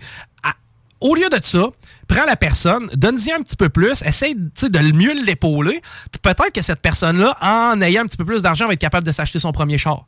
Va Ouais. être capable d'aller se trouver une job grâce à son char. Va être capable de euh, mieux se nourrir, euh, prendre des meilleures décisions alimentaires, donc elle va coûter moins cher au système de santé. Euh, au final, tu sais, moi, j'ai pas d'intérêt à garder du monde pauvre. Dans ma tête, là, je veux dire, en tant que société, c'est juste cave de se dire Oh, mais lui, il fait rien, puis nanana, puis quand. C'est quoi, il y a des chefs d'entreprise qui font rien de leur journée, puis gagnent des millions. A- je veux dire, à blâmer quelqu'un qui. Puis de toute façon, tu sais, quelqu'un qui est un assisté social comme avis, là, qui veut, qui lui, de toute façon, est de mauvaise foi, puis veut pas travailler, t'as-tu vraiment le goût de le payer un salaire dans ton entreprise, toi? C'est probablement qu'il va te tirer vers le bas. C'est qu'à ce moment-là, regarde, ça- fait partie de notre tissu social et euh, c'est comme ça qu'on a décidé. Maintenant, des gardes des pauvres, moi, dans ma tête, c'est cave. Mais ça, c'est c'est mes deux scènes. Euh, quand j'ai commencé ma première job, je suis rendu vieux, là. non, mais pas tant, man. Je suis pas tant vieux, puis c'est ça qui me fait triper. Quand j'ai- commencé ma première job, le salaire minimum était de 7,30 de l'heure. Je suis allé vérifier. C'était en 2003. En 2000... Je suis né en 2003. T'es né en 2003, Je bon, suis né en donc 2003. c'était 7,30 Sam, quand t'es venu au monde. Euh, Dix ans plus tard, donc en 2013, là, t'avais 10 ans. Oui. Et moi, j'étais rendu, euh, tu vois, en 2013, j'avais j'avais 25, 26. Et euh, c'était rendu à 10 et 15. OK? 10 et 15. Donc, on est parti de 2003 à 2013. On a augmenté de 2,85 le taux horaire.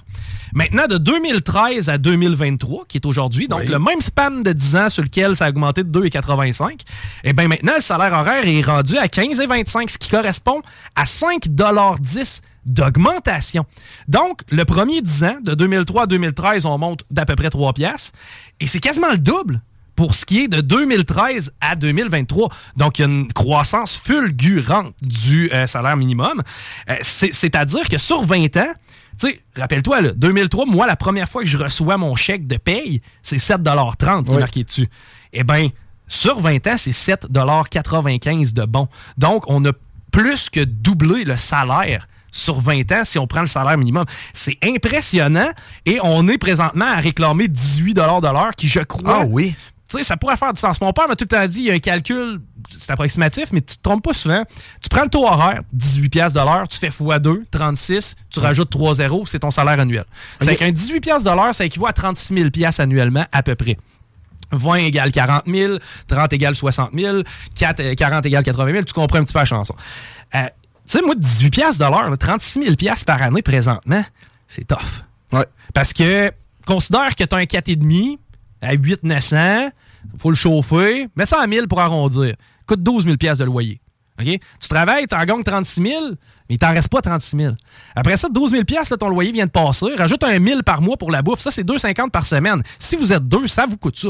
Que ce soit que tu manges au resto une fois de temps en temps, ou ben non, que tu te fasses ton pâté chinois pour un mois, je pense que c'est pas d'exagérer 1000 de bouffe d'un mois. Ben là, t'es rendu à 24 000 Ouais. Tu fais quoi pour t'acheter un char? Tu fais quoi pour le remplir? Ouais, Tu c'est possible. c'est- Tu sais, c'est- c'est c'est capoté à quel point le coût de la vie a augmenté versus le salaire horaire. Puis tu sais, oui, dans mon temps, moi, pour une pièce, on pouvait s'acheter un hot dog, on, avait, on pouvait prendre le tramway du haut jusqu'au bas de la ville. on a tout entendu ça. Mais man, à quel point c'est- vraiment applicable aussi aujourd'hui? Moi, dans mon temps, Sam, moi, dans mon temps, man, si je t'ai dit ça, j'ai 35 ans. Dans mon temps, tu mangeais pour 5 piastres. Tu sais, 5 piastres, c'était une barrière psychologique qui faisait du sens. 5 piastres, c'était un repas qui avait bien du sens. À cette heure, tu vas chez McDo, un trio, c'est 15 piastres. Ah, c'est ridicule. C'est trois fois le prix. Est-ce que le salaire horaire a augmenté de trois fois? Non. On vient de le voir, ça a augmenté de, 5, ça a comme augmenté de 8 piastres à peu près. Ça marche pas. Ça marche pas. Puis ça, honnêtement, moi, je te souhaite à toi de, pouvoir vivre l'inverse de ce qu'on a vécu. Présentement, notre génération, ceux qui sont au milieu trentaine, un bungalow coûte 500 000 que ton père, ou en fait, que le, que le boomer a acheté, 20 000, 30 000, 40 000 à l'époque, il vaut 500 000 à cette heure, puis lui, il s'en va d'une tour à condo, mais il me la refile quand même 500 000, son esti de bungalow. là. C'est invivable. Comment tu veux que je pile 500 000 piastres m'acheter un bungalow, man? C'est A lot can happen in three years, like a chatbot may be your new best friend. But what won't change? Needing health insurance. United Healthcare Tri Term Medical Plans, underwritten by Golden Rule Insurance Company, offer flexible, budget friendly coverage that lasts nearly three years in some states. Learn more at uh1.com. Hiring for your small business? If you're not looking for professionals on LinkedIn, you're looking in the wrong place. That's like looking for your car keys in a fish tank. LinkedIn helps you hire professionals you can't find anywhere else, even those who aren't actively searching for a new job but might be open to the perfect role. In a given month, over 70% of LinkedIn users don't even visit other leading job sites. So start looking in the right place. With LinkedIn, you can hire professionals like a professional. Post your free job on linkedin.com/people slash people today. capoté. Il y a vraiment un clash là. Puis là, moi, je te souhaite que tu vas avoir le retour de- du balancier, selon moi, c'est que lorsque les boomers vont mourir, eh bien là, on va se ramasser avec énormément de maisons vides. Oui, c'est vrai. Puis là, qu'est-ce qui va arriver? Le prix va baisser. Parce que lorsqu'on va avoir énormément de maisons vides sur le marché, je vois mal cette bulle-là pouvoir continuer de, continuer de grossir ad vitam aeternam. Je m'attends à ce qu'il y ait éventuellement, puis je suis loin d'être économiste, puis encore loin dans l'immobilier, mais moi, je m'attends à ce que dans 20 ans, sais, quand mes parents, moi, vont être rendus euh, tu à l'âge d'être dans des centres, eh bien, ça, c'est une batch de gens qui va sortir des bâtisses, les fameux baby boomers. Présentement, tu sais, on vit plus longtemps qu'on vivait. Hein? Puis là, ça fait juste étirer l'élastique, étirer l'élastique, étirer l'élastique. Et éventuellement, quand il va y avoir des, vagues massives de décès parce que les gens vont être rendus à bout d'âge, et comme je t'ai dit, les maisons vont se vider, puis ça n'aura pas le choix d'avoir un impact sur le marché. Connais-tu Jerry Springer? Pas du tout. Il est décédé la semaine passée. Je voulais en faire un petit clin d'œil parce que je voulais en fait te présenter qui était Jerry Springer puis pourquoi c'est un personnage qui était si controversé. Jerry Springer, c'était un animateur de télé et le concept des émissions de télé qu'il faisait, c'était d'annoncer des nouvelles drastiques à des gens, mais devant l'auditoire puis de montrer des gens qui provoquaient énormément. Par exemple, on pouvait organiser une date entre deux personnes qui s'étaient jamais vues. On les faisait venir dans le studio, ils se rencontraient pour la première fois et c'est là que le gars s'a- s'apercevait, exemple, on lui annonçait que depuis des mois, ben, il est en amour avec un transgenre ou tu sais, tu vois le genre, là, vraiment des dossiers controversés.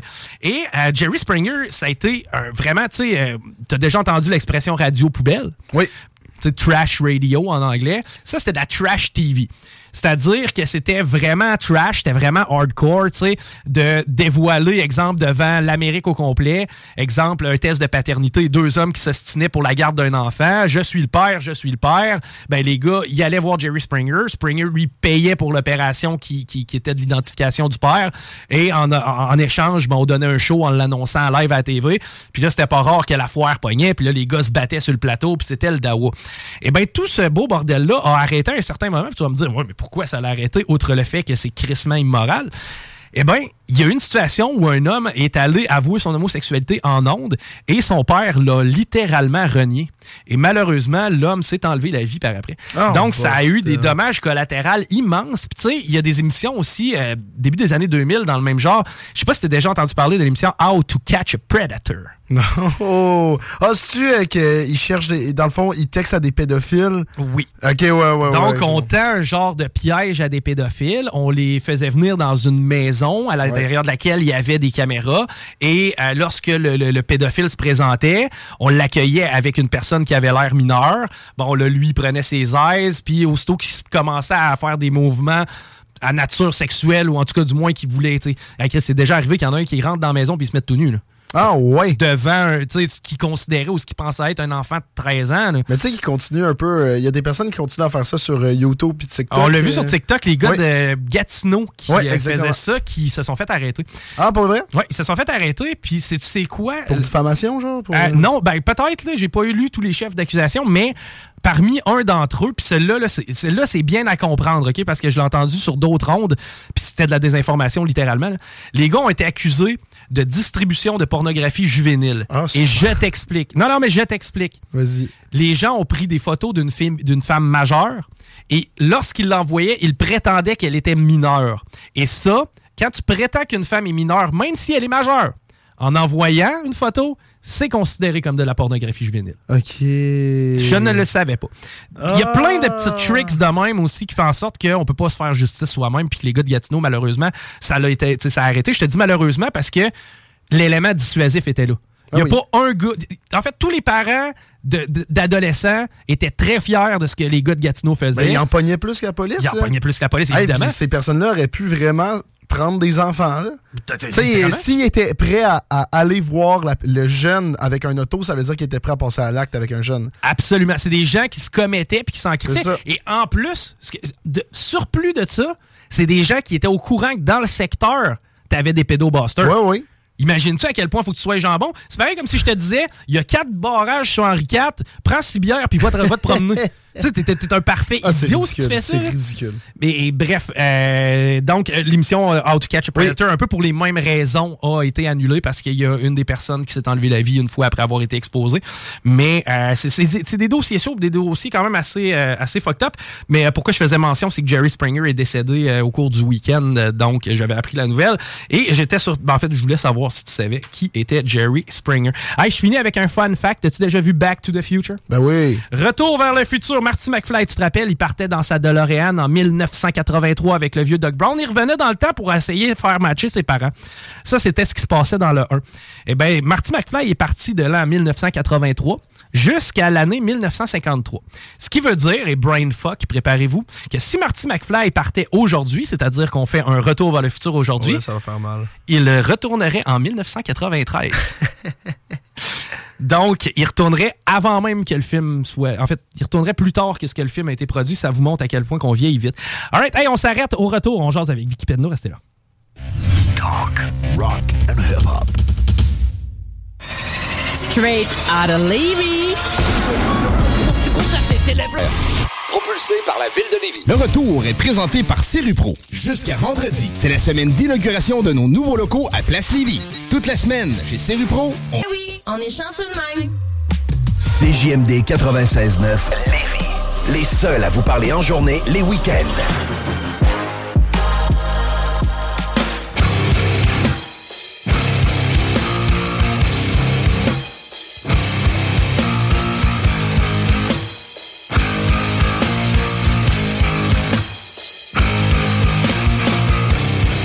Vous êtes toujours à l'écoute de CJMD 96.9. Et ben oui, Chico Desroses en remplacement de Guillaume Raté-Côté à l'animation des salles des nouvelles. Samuel! Je pense que c'est la Oui. première fois que je dis ton nom au complet de ma vie. J'ai- Je suis perturbé, ça n'a pas de sens. C'est vrai, t'as appris, t'as appris que je m'appelais pas Chico, hein, Ah, dernièrement? ça, hey, Ben là.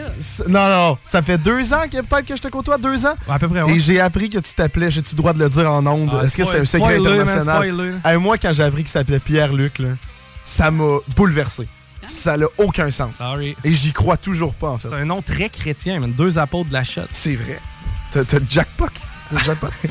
Avais-tu le circuit du coup ou pas? Non. non, non Hey, en ce moment, là, ça devient de plus en plus rouge finalement sur ma map. C'est vraiment la 40 Est et Ouest euh, au niveau des galeries de la capitale et au niveau de Pierre-Bertrand qui a le plus de trafic. Sinon, l'entrée du pont Pierre-Laporte direction sud, ça commence à être, lé- à être légèrement rouge. Et finalement, sur la 20 direction ouest, ça commence à bloquer un peu au niveau du chemin des îles. OK, on va te parler de la météo, moi. Aujourd'hui, Q. Demain, Q. Et vendredi, mercredi, encore plus Q. Oh non, mais non. blague à part, euh, c'est euh, c'est pas super cute euh, ce qu'on a sur le radar. Beaucoup de pluie à venir, mais ça me tente pas de nous donner tant que ça après-midi. Donc, on n'en fera pas d'exhaustive. Vicky Pedneau, bonjour. Eh ben bonjour la gang. Est-ce que ça va bien? Ben ça va super bien vous autres? Ah, top shape! Hein, plein, Ouais. plein beau de début. Ça, là, il peut, il peut encore? Il est en train de checker s'il pleut là, pour le monde en audio. là, aussi. Ouais, non, mais ce- ce qui arrive, c'est que moi, c'est ben, c'est le, la- le genre de température où je fais des siestes comme. Ouais. Tu sais, je suis capable de. me- Tu sais, mettons, tu te lèves, là, il est 8 heures au pire, là, tu fais tes gogos. Après ça, man, à 11 heures, je suis capable de faire une sieste d'après moi, cette température. Tabarouette. Non, moi j'ai un petit trouble d'optimisation. Moi je, je dois toujours faire plus et plus de choses. Fait que y a Ok. pas. Ouais, s'il pleut, ça va juste être plus de ménage, laver vite, tu sais. Ah, laver Ouais, vite, ouais. hein? Hey, man, Ouais, c'est- ce genre-là, moi. Ben, mais c'est tannant à laver vite. C'est pas un réflexe que j'avais, moi, personnellement, à laver vite. Ça a pris quand même un bon genre six mois après- avant que je lave les premières vites, comme chez nous, là, assez qu'il se faisait un chenu euh, comme autour. Ben oui. Mais, euh, ouais, c'est ça. Merci de me ramener à Ben, c'est le printemps. Là. Moi je fais ça une fois par année, c'est là. là. Euh, ouais, moi, tout, euh, habituellement, ouais, j'ai fait ça d'ailleurs, il pas si longtemps que ça. Mais tu sais, la première année que j'ai acheté ma maison, j'étais comme, fuck, man, faut que je lave Mm. des vites. Mais non, il le faut, comme ça, il dure plus longtemps, on en achète moins souvent, c'est économique, mais aussi, c'est bon pour l'environnement. Ah, j'aime ça, j'aime ça. Puis là, ben, c'est un peu ça. euh, Aujourd'hui, le sujet de la capsule, c'est les affaires qui nous font sauver de l'argent, mais qui sont aussi bonnes pour l'environnement. Tu veux les balles au bon que j'ai pris, moi? Quelle légende. Ah! malade, ça. On peut-tu l'engager? Hey, t'es- tu joues au pickleball? J'ai appris c'était quoi le pickleball comme en fin de semaine. J'avais jamais fait ça de ma vie. Un Ah, genre mais de t'es trop jeune pour jouer au pickleball. Non, je suis trop vieux pour jouer au pickleball. Ben non, pickleball, c'est pour du 60 ans. C'est du tennis, mais quand t'as pas assez à forme pour faire du tennis, tu fais du pickleball. Non, ça a l'air hardcore le pickleball. Je sais pas. Mais qu'est-ce que j'ai dit qui t'a fait penser à ça? Tout. OK. Euh, la balle au bon. Ah, la Ah, balle au bon. Hey, wow, Ouais, ça- ça hein? va vite, moi aussi. Les transferts de TDAH. Bon, fait que. euh, ouais, mais c'est parce qu'en fait, euh, c'est ça, j'aimerais évoquer ça au début de la chronique parce que la semaine passée, la, voilà deux semaines après ma chronique, il y a quelqu'un qui, a- qui a pris euh, un moment pour nous écrire. Merci d'ailleurs de ton commentaire. Pour nous dire, moi, je vais continuer de manger de la viande puis chauffer euh, mon, euh, mon char au diesel. Ben, je sais pas, t'étais qui, monsieur, mais merci de ton geste parce que le diesel s'avère que c'est moins pire que le CO2, que, que le gaz régulier, en fait. Fait que, euh, ben, qui rira bien, qui rira le dernier. C'est ça qu'on dit. Mais tu sais, à quelque part, c'est comme. Mais mettons, es-tu capable de nous dire pourquoi c'est moins polluant ça- sans nécessairement rentrer dans les gros, gros, gros détails? Puis Ben, à a- quel point ça l'est moins? Ah, c'est c'est quand même euh, une. Tu sais, on va dire significativement. Vous savez, en science, le mot significativement, hein, qui veut comme tout dire puis rien dire en même temps. J'adore ce mot-là. C'est significativement moins euh, polluant, principalement dans le fond parce que d'abord, la mécanique d'un diesel habituellement, c'est beaucoup plus durable. Fait que c'est sûr que par rapport à un char à gaz, la façon que le moteur se fait, je sais pas si vous savez, mais les diesels, il n'y a pas d'ignition dans le fond. C'est juste une compression qui fait exploser le truc. Fait que ça fait pas les mêmes polluants euh, à, à l'exhaust, on va dire. Ces polluants-là sont vraiment moins pires pour la santé humaine et donc l'environnement. Tu sais, souvent on dit qu'il faut sauver la planète, mais une petite nouvelle pour vous autres, là, euh, c'est pas la planète qu'il faut sauver, c'est nous. Hey, mais la confusion vient-elle du fait que habituellement c'est de la grosse mécanique qui marche au diesel, c'est que tu as Oui. l'impression que ça con- ben, étant donné que Exact. ça consomme plus, ça entre guillemets pollue plus, mais au ça. ratio c'est probablement OK. S'il fallait que les gros chars, les, les gros trucks, là, les Freightliners roulent euh, au gaz, là, on serait là, écoute, on aurait bien passé le cap du 4 degrés de réchauffement Ouais. climatique. Je crée bien parce que. Non, non, c'est ça. euh, c'est souvent, on va l'associer à sa boucane noire, c'est polluant. Tu sais, on va dire que les trucks, c'est polluant. C'est vrai que les trucks, c'est polluant.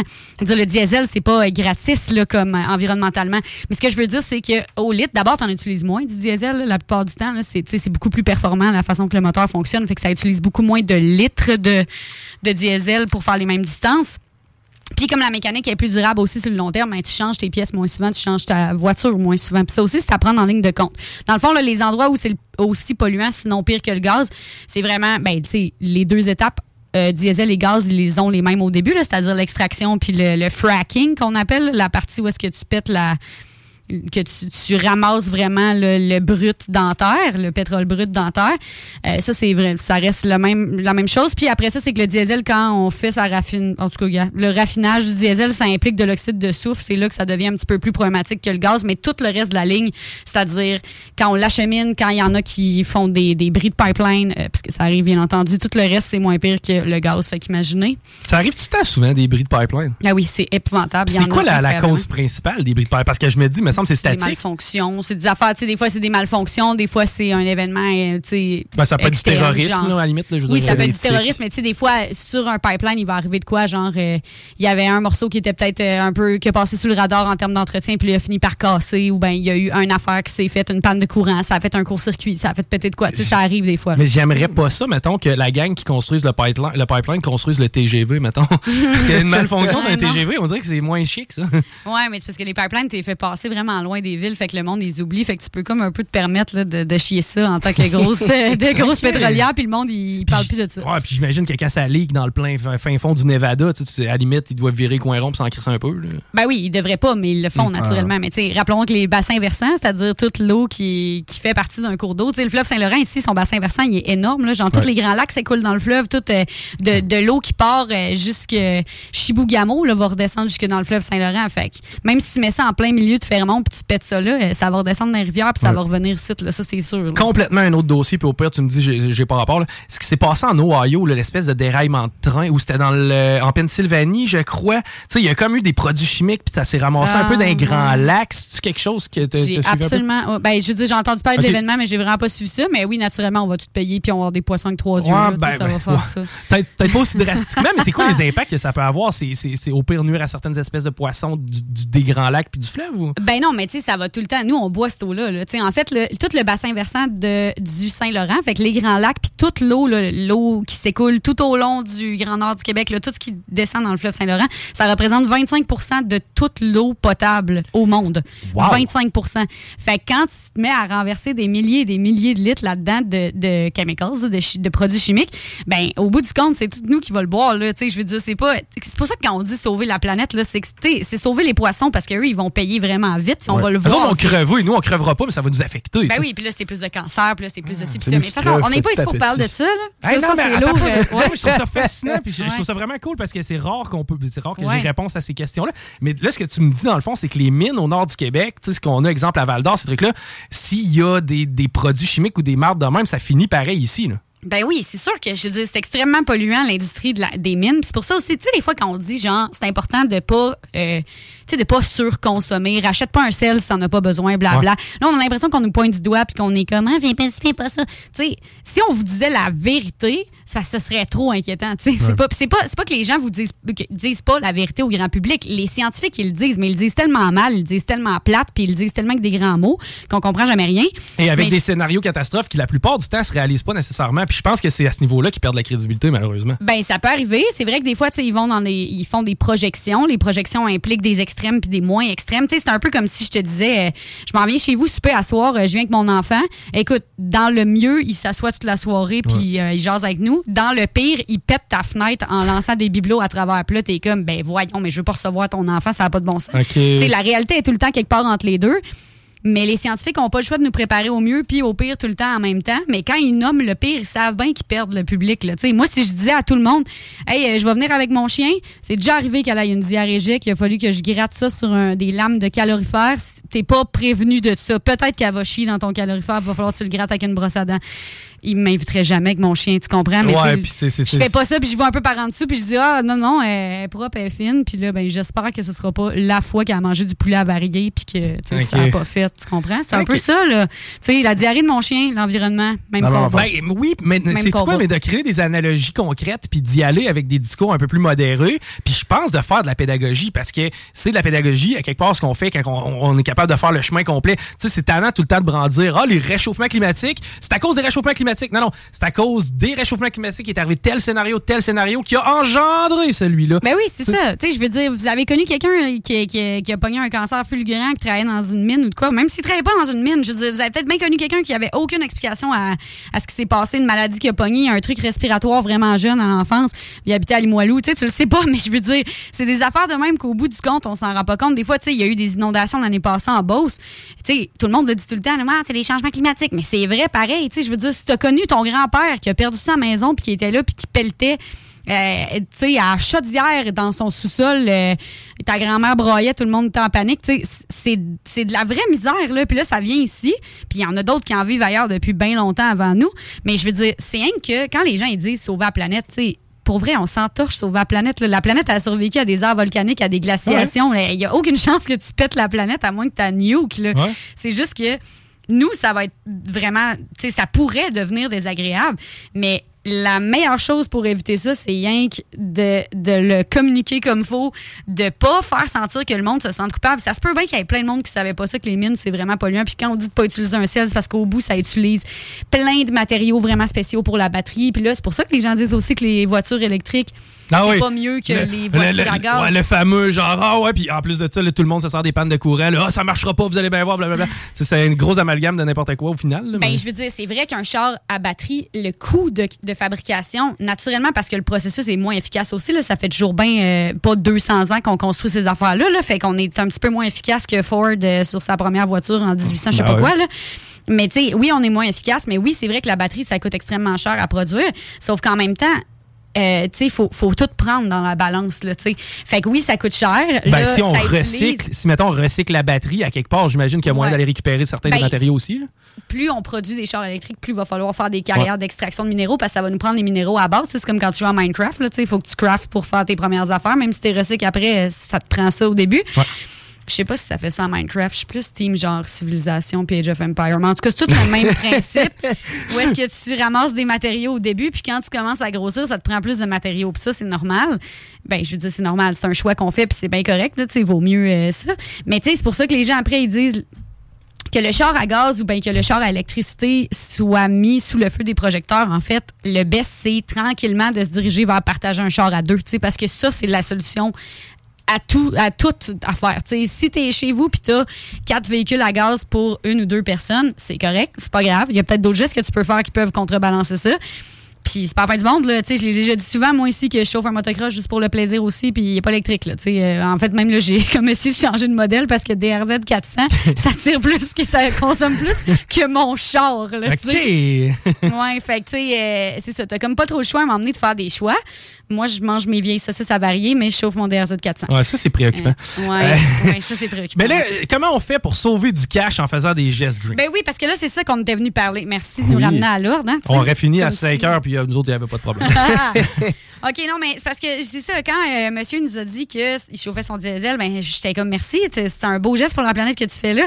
Puis il y en a plein d'autres, en fait, que des fois, on réalise pas euh, qu'on fait des gestes, comme par exemple, tu sais, vous avez sûrement tous déjà réutilisé un sac de bouteilles de vin pour le redonner dans un autre échange cadeau. Tu sais, qui fait pas ça? C'est quand la dernière fois que vous avez acheté un sac à bouteilles de vin? J'ai jamais acheté ça de ma maudite non, non, vie, non. je saurais même Pourtant, on pas. en a tous six chez nous. C'est vrai. C'est vrai. Bon, ben là, ça veut dire qu'il y a une personne à la base. Moi, je pense que c'est la- la- l'original evil, la personne qui achète tous les sacs puis qui nous les repasse. Donald là, Trump, probablement. C'est sûr. c'est sûrement lui. Il donne. Il arrive au Québec puis il lance des sacs par les fenêtres. Mais heureusement, là, nous, on a tous des sacs comme ça qu'on a eu gratuitement puis qu'on peut mettre une autre bouteille dedans. Ben oui. Ce qui est le fun, c'est que ça brise vraiment pas le punch quand t'amènes ça. Personne ne sait ce que t'amènes. Ah non, j'avais déjà pris un bâton de hockey, puis je l'avais tapé comme littéralement partout autour. C'était clairement un bâton de hockey Ben que je m'en allais te donner. C'est ça. Euh, fait que ça, on l'a tous déjà fait. Là, il y en a peut-être bien que vous allez être un petit peu choqués là, de mes propositions. Si vous ne l'avez pas déjà fait, euh, ben, vous lancerez la première pierre. OK, parfait, parfait. Qui n'a jamais donné un cadeau d'échange qu'il a reçu dans un autre échange, tu sais? Ben là, le gaufrier, c'est ça tout le tu temps? fais le, ouais, le gaufrier. C'est mais- l'essoreuse à salade. Hey. Tu repasses ça. Hey! En plus de pas en vouloir, Chris, c'est pas nettoyable un acide gaufrier. Non, non, c'est- c'est ça. Non. Fait que, tu sais, le- ouais, c'est ça. Le gaufrier, c'est un bon exemple. Tu sais, le shaker. Le shaker, tu sais, je veux Ah, dire. S'il vous plaît. En tout cas. Fait que, on leur passe tout. On a tous déjà fait ça. Ouais. Euh, là, ici, peut-être que. Puis, je veux dire, c'est économique, là, parce que tu prends un cadeau que tu as déjà reçu, Ben, puis c'est tu le tu redonnes à quelqu'un d'autre. C'est Là, ça. pas acheté une nouvelle affaire. Que, C'est du recyclage. Ben, c'est tu, ça. tu sauves la planète. Réutilisation. Ouais, Voilà. exact. Sauve la planète, fait, t'es green et t'es économe. Puis tu sauves ton cash. Euh, Voilà. Qui, mais là, peut-être que certains parents se reconnaissent là-dedans quand l'enfant veut la bébelle qui coûte 300 000 puis tu te dis, ah, je vais l'acheter sur Marketplace. Pour vrai, Oui. on va vivre ça. Tu sais, peut-être que des parents vont me trouver indigne présentement. Libre à vous. Euh, moi, j'ai déjà fait ça pour mes nièces et, et filleules, même. Là, tu sais. Ben, quelle belle stratégie. passé le cadeau de Marketplace. Là? Hey, Hey, va être pas, mais c'est Ben c'est tellement pas un réflexe, mais c'est que c'est wise? Ben oui, mais je veux dire- c'est- cool. tu je veux dire, moi, je me promène au village des valeurs, j'en vois les jouets que j'avais quand j'étais jeune, j'ai un petit sentiment de nostalgie. là. Ben oui. Mais tu sais, c'est le genre de, de place. Moi, mes jeux de société, habituellement, j'achète ça au village des valeurs. Au pire, il manquera une carte de question, puis c'est tout. là. Ah ouais, mais ça. au final, tu sais, jamais m'a payé 40$ pour le jeu original de cette année. Ben exact. Tu sais, je veux dire, c'est- tellement. En tout cas, tu sauves des sous, puis en plus, tu fais. Tu, rachètes pas une bébelle. Puis d'ailleurs, en parlant d'acheter une bébelle, au pire, ne pas acheter une bébelle puis offrir un événement. Ça vous est sûrement déjà arrivé de vous dire en tant que parent. Là, t'as ramassé tous tes amis par le collet juste avant Noël, là, puis t'es étampé dans le mur, puis t'as fait là, là s'il y en a un autre qui rentre une bébelle site, là, plus capable les bébelles. Plus capable, je tape mon euh, crayon avec euh, véhémence sur ma feuille à l'instant. Euh, tous les parents qui nous font le fameux speech, si tu me rentres un autre cossin en plastique ici qui fait du bruit puis de la lumière, euh, je lance le cossin, le dit cossin par la fenêtre. Ben, euh, si à place te dit amène-les au village villa- vacances Valcartier, ben c'est un, quelque part c'est un peu un geste environnemental parce que t'as pas produit ouais. de la bébelle de plastique puis tout ça. Bon, C'est sûr que si tu t'es rendu au village vacances Ouais, avec c'est un. Hummer, là c'est autre chose. Tu peux acheter des, des billets pour un show de Philippe Bond ou n'importe quel humoriste avec Ben oui. un background un peu louche. Ben, ils sont moins chers. ouais, c'est vrai. Ils sont en gros rabais. Veut dire, là. Exact. Mais non, mais tu sais, aller voir le, le Disney en Ice, tu sais. Mm. C'est- Si t'es capable d'y aller, en plus que tu te dis, hey, on n'y va pas en char parce que, que ça me tente pas de me faire chier avec le parking, Boom. ben, c'est double, triple réglé, là. De toute façon, tu clairement plus d'amour de l'enfant parce que l'enfant va voir sa bébelle, dans un an, il l'utilisera plus, tandis Mhm. que cet événement-là sera ancré dans sa tête. Ben oui, c'est ça, exact. Là, les, les piquis d'entre vous allaient me dire c'est quoi le coût environnemental de Disney en Ice? Faut qu'ils trimballent une équipe au complet en bus. Écoute, on fera le calcul, OK? Mais... Ouais, mais là, à un moment donné, si on finit par calculer chacune des variables de chacune des équations, on finit pas. Là. Ah non, Ben je pense que d'y aller intuitivement, on va sauver quand même. Puis des fois, il y a des choix aussi à faire que tu te dis, tu sais, je vais sauver à Bébel au moins pour briser le feeling de consommation. Puis ça, c'est un geste d'une autre façon, tu sais. Euh, maintenant, je sais pas si ça vous est déjà arrivé de garder des pots en, tu sais, les pots des emballages, là. Tu sais, tu te dis, hey, regarde, le beau pot maçon, là, de la, Tostitos, buddy, là. Amène-moi là ton pot de salsa, là, let's go. Là, je, vais Ah, le oui. garder- je te le rince, mon homme, puis je mets toutes sortes d'affaires là-dedans. Ben, c'est ça, exact. Fait que ça, c'est un super geste parce que ben, tu sauves du cash parce que tu rachètes pas tous tes fucking pots qui pètent tout le temps. Hey, pour vrai, là, un pot du un, un plat Ziploc du Dolorama, là, euh, ça vaut aussi cher que ton plat d'olive là, en plastique. Le plat de pesto, là, avec le couvercle qui ferme pas d'équerre, là, c'est à peu près la même qualité que celui du Dolorama. Là. Fait que rendu là. euh, Tellement vrai, tu mets de l'eau dedans, puis il fait, genre. Ouais, ben c'est ça. Fait que, tu sais, rendu là, pour vrai, garde-les, le plat de plastique. Du, tu sais, le- les feta du Costco, là, Oui, les gros feta qui snap, tu sais, ça snap tellement fort, tu pourrais perdre un doigt là-dessus. c'est sûr, t'es correct avec ça. là. Ma mère, elle a encore des pots de margarine de v'là 20 ans. Là. oui, les Quaticook. Oui, la crème Quaticook. crème Ah, ben là, ça, c'est la- ouais. ben ouais, Ah ouais. mais garde-les au lieu d'acheter ça euh, neuf. Ça, ça tâche anyway de la crème glacée. Quand même, Ouais. bien, t'achèterais un pot neuf, puis tu t'achètes, tu le mets au micro-ondes, il devient en espèce de, de, de choucroute de fromage de nachos. Là, tu sais, quand tu mets un plat de même au micro-ondes avec de la sauce à spag, puis il vire en genre de nachos cuit. Là. Oui, j'ai vu ça. J'ai ça, genre. nous, chez nous, là, le plat de Quaticook, justement, quand on le lave, on le lave, on le lave, mais on l'utilise pour mettre nos restes de spag. Ben, Ah c'est ouais? ça. Ouais. Nous autres, C'est énorme comme plat. Ben oui. J'espère juste que vous l'utilisez pas quand vous avez la gastro en même temps. Non, c'est ça. Là, tu prends ton autre cul de poule pour ça. Oui. Que ta mère t'a donné aussi. Fait que, tu sais, ça, c'est un geste, puis tu le sais même pas. Fait que tant mieux. Puis dernier geste euh, qu'on sait pas, c'est euh, faire une liste pour aller à l'épicerie. Puis ça, ben, ça réduit le gaspillage alimentaire. Ça a été démontré 100 000 fois. Là. Mettre tes affaires dans le frigo dans un ordre qui a du sens. Hein? Tu sais, Ah, comme, mettons, ouais.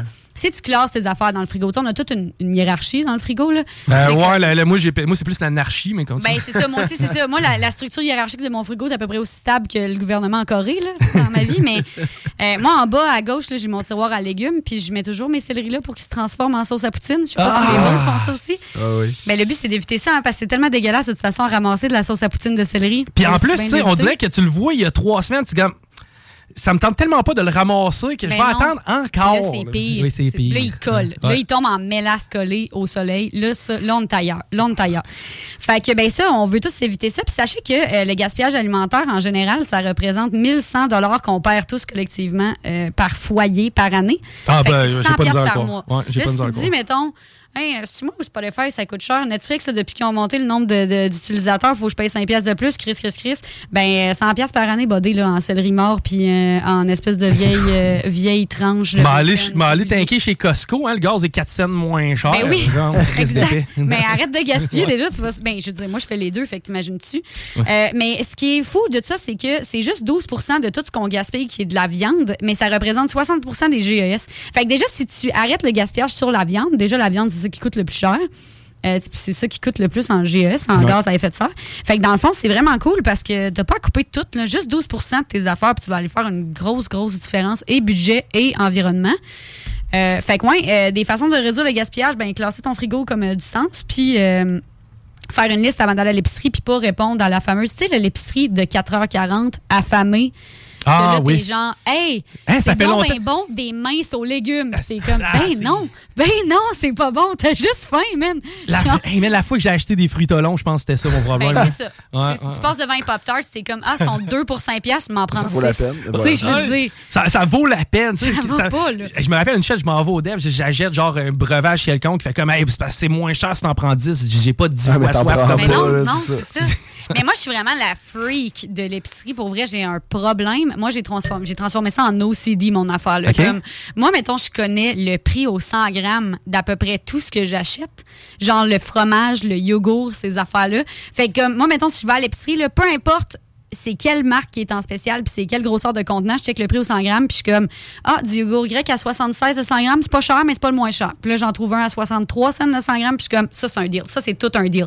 Saputo, là, quand il vient en spécial, j'ai Super C, là, puis qui vient vraiment, vraiment pas cher, là, il vient en bas d'une pièce de 100 grammes, le fromage, ça, là. Donc, c'est, euh, c'est des prix d'avant COVID, là, cette affaire-là. Si je comprends bien, biologique, biologiste et comptable. Euh, Exactement, Ok. ouais. Ah oui, exact. Non, ça, j'ai vraiment des, des troubles avec ça. Mais tu sais, il y a des affaires que tu peux manger. Une autre euh, façon de réduire le gaspillage, c'est avec le, la date de péremption. OK. Parce que tu sais, des fois, Mm. ils disent, mettons, le yogourt est plus bon après telle date. Ouais. Écoute, la date de péremption d'un yogourt qui est fermé, scellé, c'est le plus grand mensonge depuis le nationalisme du Parti québécois. tu sais, il n'y a, pas- y a pas pire mensonge que ça, là, honnêtement. là. Comme un yogourt fermé, scellé, là. Puis là, écoute, j'ai dit tantôt, au pire, lancer la première pierre. Moi, j'ai déjà mangé un petit yogourt Activia fermé scellé qui était trois mois après Ouf. la date. Puis écoute, c'était même pas proche d'être pas correct, là. Mais quand il est ouvert, par exemple, c'est une autre game. Ça arrive des fois quand il est ouvert que, tu sais, à la date, il est plus bon, ou ben une couple de jours après, tu vois qu'il commence à faire des, des petites excroissances euh, bleu-mauve. Là, là c'est c'est plus bon. Mais scellé, là, et pelaille, si t'en trouves un scellé, jackpot. Je pense que deux ans après, tu peux le manger, puis il n'y a pas de stress. OK. hey, mais ça, ça- vois-tu, moi, c'est ce Moi, serais pas Ouais, moi, non, cette trail-là, j'en marcherai pas. Ah, ben, je suis contente. Au moins, vous trouvez c'est quoi votre chemin en environnement tranquillement. On est en train Non, mais de- rendu là, on t'es enverra, je sais pas. Ben oui, à chipper, moi, là, même chaud dans le mal, j'ai mange pareil. Un petit crise de Matisse qui laisse traîner ça dans son sac. hein. oui, c'est ça. OK. Hey, euh, merci, Vicky, d'avoir fait un beau tour, parce que là, on est serré, donc il faut s'arrêter, mais euh, on va avoir euh, certainement d'autres sujets, puis d'autres façons, mais c'est c'est cool parce que là, tu nous as donné des façons d'économiser puis d'être green en même temps. C'est que c'est comme un, deux, un pierre deux coups, c'est ça? Ouais, une Une paire de coups, ouais. J'aime ça, cette expression-là. hey, merci d'avoir pris du temps avec nous euh, aujourd'hui. On s'arrête parce qu'au retour, on parle avec Marie Saint-Lô. Restez là. La radio de Lévis. Suivez-nous sur TuneIn. Talk, rock and hip-hop. Salles des nouvelles. Euh, oui, en soi, c'est un scandale qu'on fasse autant recours à ça. À quoi sert notre gigantesque et plus que gourmand appareil étatique? Mais c'est parce que ceux à qui on fait recours, ont comme principal client un pays hostile. Leur principal client chez McKinsey, c'est le gouvernement communiste chinois. Et après avoir commencé à travailler en étroite collaboration avec eux, c'est McKinsey qui a réussi à convaincre Bill Clinton de les laisser rentrer dans l'Organisation mondiale du commerce avec des règles décalées qui les favorisaient outrancièrement. Les salles à CJMD. Du lundi au jeudi, de 15 à 18 Efficace.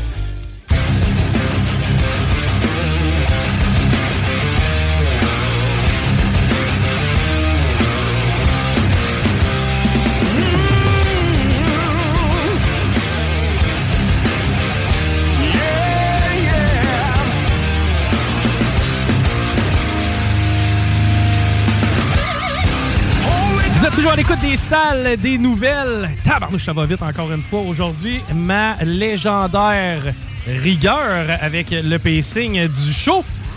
On perdra pas de temps, on va tout de suite aller rejoindre mon amie Marie au bout euh, du fil, en fait au bout du euh, au bout de l'ordinateur. Salut Marie, comment tu vas? ouais, au bout de l'écran. Salut les copains! Salut! Il y en a plus bien, de fil dans le fond, c'est tout Wi-Fi, notre technologie de toute manière. hein. Malheureusement, j'aimais beaucoup euh, les fils. J'aimais. euh, je suis nostalgique de tout, finalement. J'aurais tout gardé vintage. D'ailleurs, j'ai quand même ramassé euh, le meuble de téléphone chez mes grands-parents parce que présentement, c'est comme on sépare des affaires entre les petits-enfants. Puis, tu sais, dans le temps, tu avais vraiment un banc avec un endroit pour mettre le téléphone puis mettre le bottin en dessous, tu sais. Oui. Ça fait qu'il y a peu d'usage à faire de ça. Il n'était pas question que je le laisse partir. J'ai mis une belle plante dessus. euh, mais effectivement, c'est comme euh, ce serait, ça serait surprenant qu'il y ait encore du monde qui ait un tel banc chez eux et qui l'utilise. Mais il va avoir servi, en tout cas, euh, pendant au moins 80 ans chez mes grands-parents. Mais, hein, mais, hein, le fameux bottin de téléphone. Tu sais, maintenant, on s'inquiète tout. Ah, je veux pas que les gens sachent où je reste. Moi, c'est parce que dans le temps, il y avait un livre, puis il passait à toutes les maisons où ce que tu restais là. Ouais, mais c'est dommage, par exemple, pour les gens comme moi qui aiment envoyer des cartes de Noël, c'est plus possible de le faire, tu sais. T'as raison. Parce qu'avant, je veux dire 50, 60, 70 cartes, là, tu sais, c'était quasiment une corvée, tu sais, que je faisais avec des beaux times, puis maintenant, il y a une impossibilité, là. Sinon, peut-être une dizaine encore qui ont des adresses accessibles. Pour les autres, si tu les as pas gardées, tu le sauras pas. Non, ça, c'est clair. Hey, on s'en va. On va, on va parler de quelqu'un, justement, qui a du vécu, notre ami Willie Nelson, que j'apprécie et que j'affectionne quand même pas mal. Ben, je vais te dire, il y a beaucoup de monde qui l'aime, là, parce que pour y faire un tel party pour son 90e anniversaire, sur deux jours à l'amphithéâtre de Los Angeles, c'est incroyable, là, pareil. Tous les artistes qui sont passés sur scène avec lui euh, pour souligner son anniversaire, mais aussi l'affection qu'on a pour ce grand monsieur, pareil, qui va avoir avec Johnny Cash puis Waylon Jennings, vraiment démocratiser le country hors la loi, on peut dire ça de même, là. Mais je veux dire, tu sais, tout Hollywood était là, tu sais, Ethan Hawke, Jennifer Garner, Helen Mirren, mais tu sais, dans la musique, tu sais, George Strait, euh, Snoop évi- évidemment chanter euh, Roll, Me Up, ok, avec lui, mais Lila Lovett, Beck était là, Nora Jones, Roseanne Cash, Jack Johnson, Ziggy Marley, le fils à Bob, Keith Richards est arrivé, Neil Young, Chris Stapleton, Miranda Lambert, puis je même pas au huitième de la liste. C'était vraiment une belle soirée. Euh, si tu vas dans ton euh, room, je sais pas si ton Messenger est ouvert. là. Ouais, ouais, je l'ai, la cote là, tu- que tu nous as envoyée. On met ça. c'est un peu brouillon. C'est la dernière chanson de la première soirée. Can't wait to look in the mirror. Cause I get tired looking at each day. Devant 17 000 personnes, ça, c'est un vrai party d'anniversaire. Hey, c'est pas assez hot. Écoute ça comme c'est bon.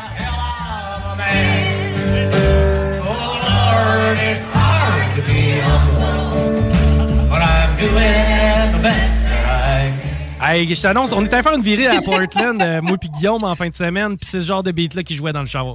Wow! Ben c'est tan. On avait une, de cette chanson-là, on avait une espèce de parodie québécoise qui chantait, disait euh, Dieu que c'est dur d'être un homme quand t'es parfait de toutes les façons. Oh, wow! Oh, ça paraît bien été comme, euh, comme parole de tune.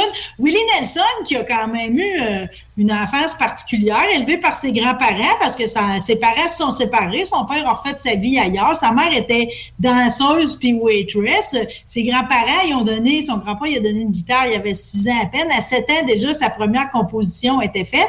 Mais tu sais, je veux dire, il a été de tous les métiers. là. C'était un sportif, premièrement, quand il était à l'école. Équipe de football, basket, un peu de baseball. Mais je veux dire, en termes de métier, travailler des compagnies électriques, pawn shop, disc jockey, bonne sœur d'un nightclub.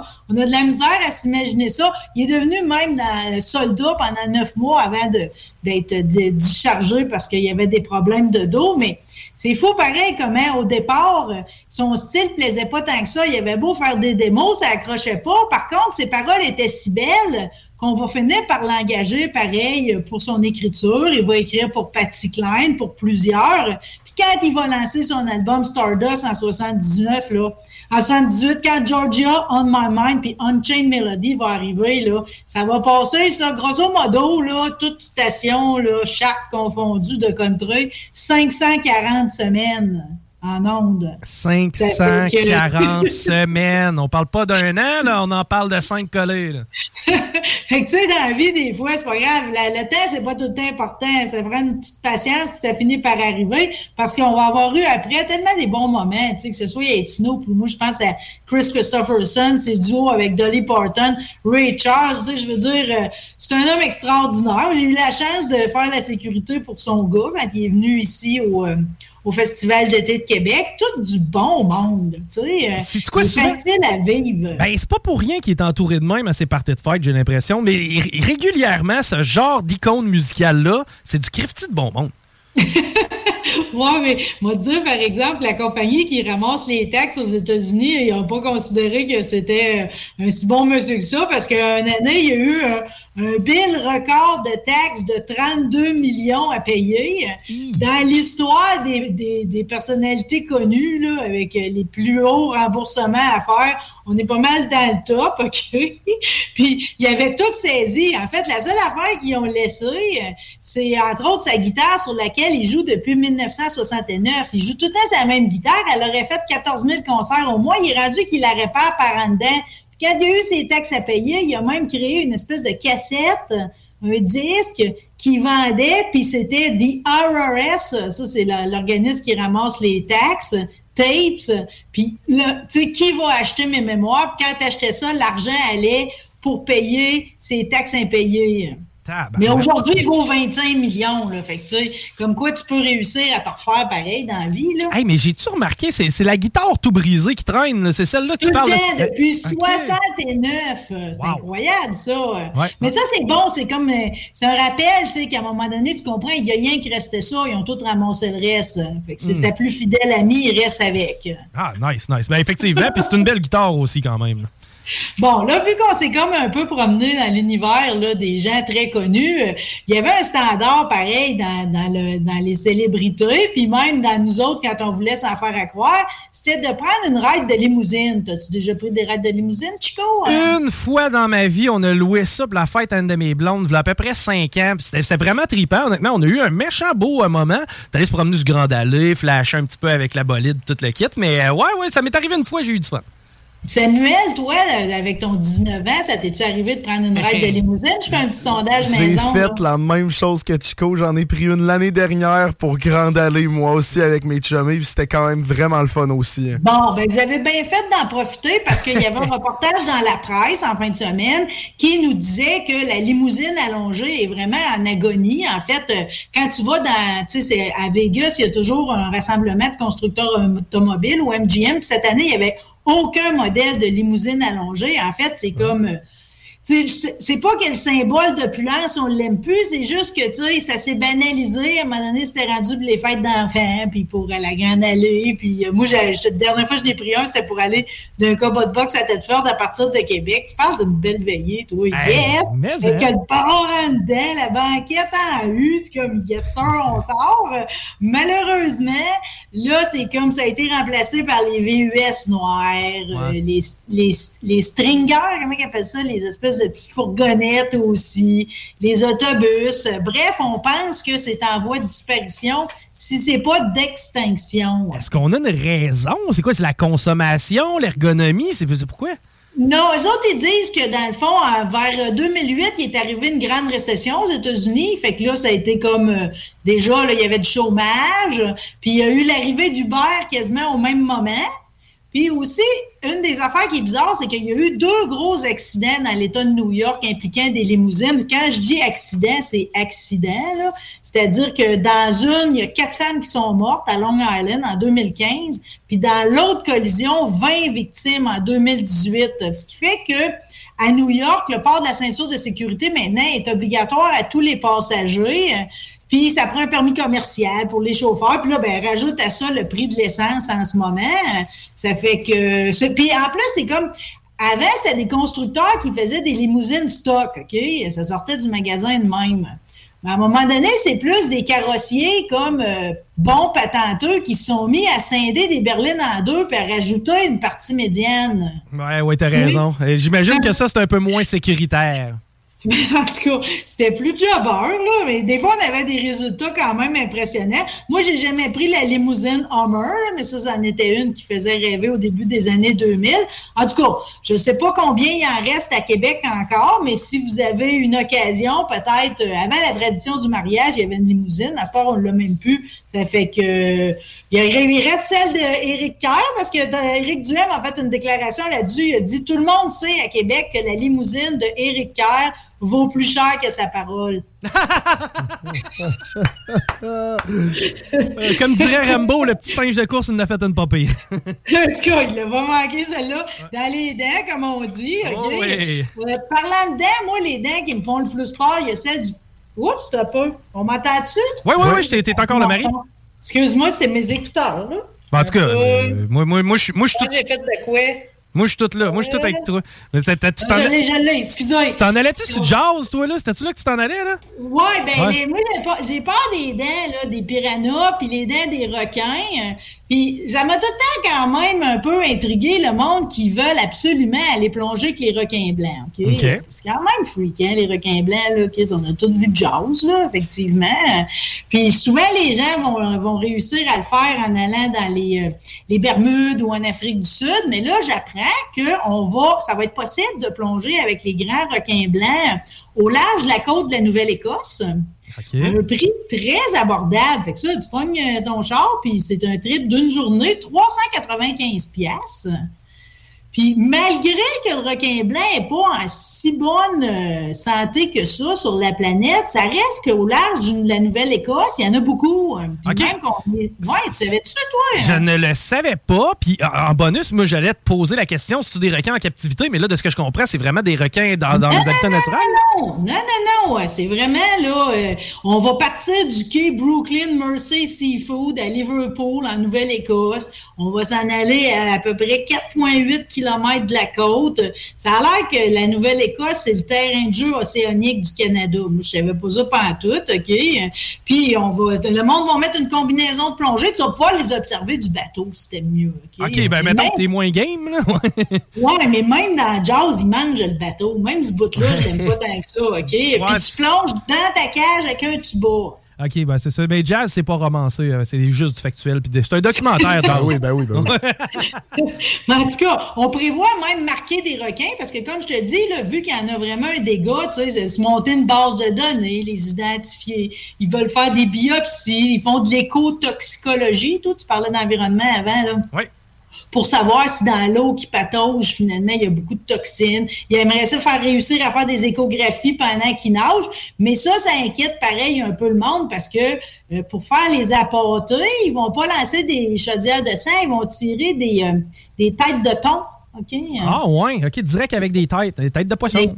Euh, puis là, ben, le monde, ils disent, parce que c'est un coin de surfeur pareil, que là, si tu commences à faire, à signaler aux requins que la présence humaine peut les nourrir, mais que peut-être ça pourrait les mêler un peu, là. Ben, j'ai comme pas le goût, plus proche de la côte. Les ours, hein? Tu sais, ils nous disent ben de pas les nourrir, les ours, me semble. Ça, ça- Mm. ça pourrait ressembler à ça, pareil. Ouais, il y a un surfeur justement qui dit dans l'article, il dit nous ressemblons à des phoques blessés là-bas dans l'eau, tu sais. Hum, ben, c'est ça. Puis... Ça fait que, euh, mais d'autres vont dire que les études en Afrique du Sud démontrent que la plongée en cage avec APA, ça n'a pas changé le comportement des requins. En tout cas, laissons-les tenter la chose, mais je trouvais qu'à 395 pièces, tant qu'à t'arracher le cœur, travailler quatre ans pour aller te faire une plongée en Afrique du Sud, c'est sûr que ça doit être le fun d'aller au Cap, là, je dis pas ça, là. Mais le Cap de la Nouvelle-Écosse peut faire en attendant. Ça peut être une bonne pratique, mettons. Le, le gros du trip, d'après moi, il se passe dans l'eau. Ça fait que euh, si, si, si- c'est 395, 300, ici, moi, moi, y aller. En tout cas, ça serait plus le genre de place où je dirais.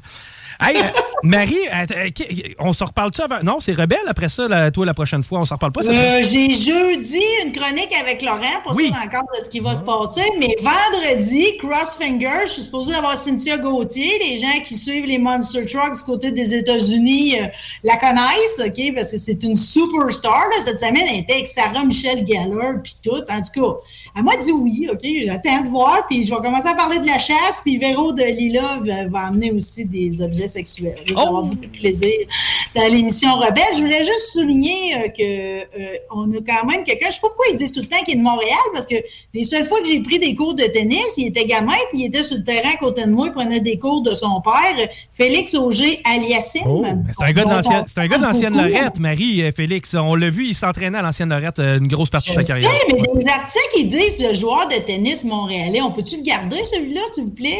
C'est un gars de la- un gars de LA, celui-là. là. Exactement. Présentement, il est numéro 9 mondial. Euh, Son meilleur ranking, ça a été numéro 6 au mois de novembre en 2022. Euh, Puis il y a quatre titres quand même. Mais là, ce qui est beau dans son histoire, c'est qu'il était déjà sponsorisé par Adidas. Il était déjà devenu ambassadeur de Renault en France. Puis là, il a conclu une entente avec Dior. C'est assez Wow. prestigieux, toi, ça? Oui, puis Wow. jeune athlète, puis à date, moi, j'ai rien entendu négatif. C'est un jeune homme discipliné qui produit à l'international. C'est une fierté québécoise, puis tu fais bien de le mentionner. C'est un gars de la région. Ouais, ben ouais, il reste à Monaco présentement, pareil, pour son entraînement. Il est blessé au genou. pour ça qu'il a manqué euh, les- le, le Master de Monte-Carlo, mais il va être à Roland-Garros, par contre, à partir du 28 mai. Fait qu'on est à veille de le revoir avec euh, sa raquette. Prestigieux tournoi qu'on va certainement regarder du coin de l'œil. Puis euh, une autre chose qu'on va regarder, ben, c'est ton show rebelle qu'on va. Ah, Stéphane! Ça, c'est mon, ça, honnêtement, là, c'est mon début de week-end préféré parce que moi, tu sais, c'est le vendredi, je tombe en congé. Je garoche ça sur ma télé, sur le YouTube, je t'écoute jaser avec le monde, je passe à chaque fois un merveilleux moment, tout comme celui que tu nous as offert. Merci, Marie. Merci à vous autres. On s'en reparle la semaine prochaine. Bye bye! Bye bye. Marie Saint-Laurent, animatrice de Rebelle. Sam, oui, t'as quelque chose? Oui, avant qu'on parle en pause, là, dans le fond, euh, les, euh, les organismes euh, communautaires de la ville de Lévis ont propagé un communiqué de presse. Et euh, je voulais juste savoir avec toi, est-ce que tu savais que c'est la semaine nationale de la santé mentale? Je ne le savais pas, puis tu fais mauditement bien de le mentionner parce qu'habituellement, on n'en parle pas assez. Ben, je trouve qu'on n'en parle pas assez, justement. Et c'est pour ça qu'ils ont développé un communiqué de presse, parce qu'il faut dire que sur le territoire de, la- de Chaudière-Appalaches, il y a 23 organismes communautaires. Donc ça, c'est une cinquantaine d'experts accessibles euh, qui ont une approche humaine. Et dans le fond, les organismes en santé mentale sont quand même une mine d'or de services et de possibilités. Là. là, on parle de que vous ayez besoin de parler à quelqu'un via un groupe d'entraide ou d'une ligne d'écoute, d'être écouté dans le processus de défense de vos droits, un émergement de crise ou transitoire, ou d'être accompagné dans le maintien à l'emploi. Ils sont là. Il y a même des services offerts aux membres de l'entourage d'une personne qui vit avec des problématiques. Donc, c'est assez complet et c'est quand même assez important de s'informer de qu'est-ce que vous avez autour de vous. Merci de l'avoir fait, Sam. Encore une fois, c'est un dossier duquel on ne parle pas assez et euh, on se fait mission de faire ce genre de dossier-là. Dans les salles des nouvelles, on, euh, on revient parce qu'au retour, on parle avec Nick Gagnon de Kamakazi. Restez là. Talk rock, hip hop. Hey! John Grizzly vous dit que Doffman vous dit d'écouter les podcasts au 969fm.ca. Rapide, efficace.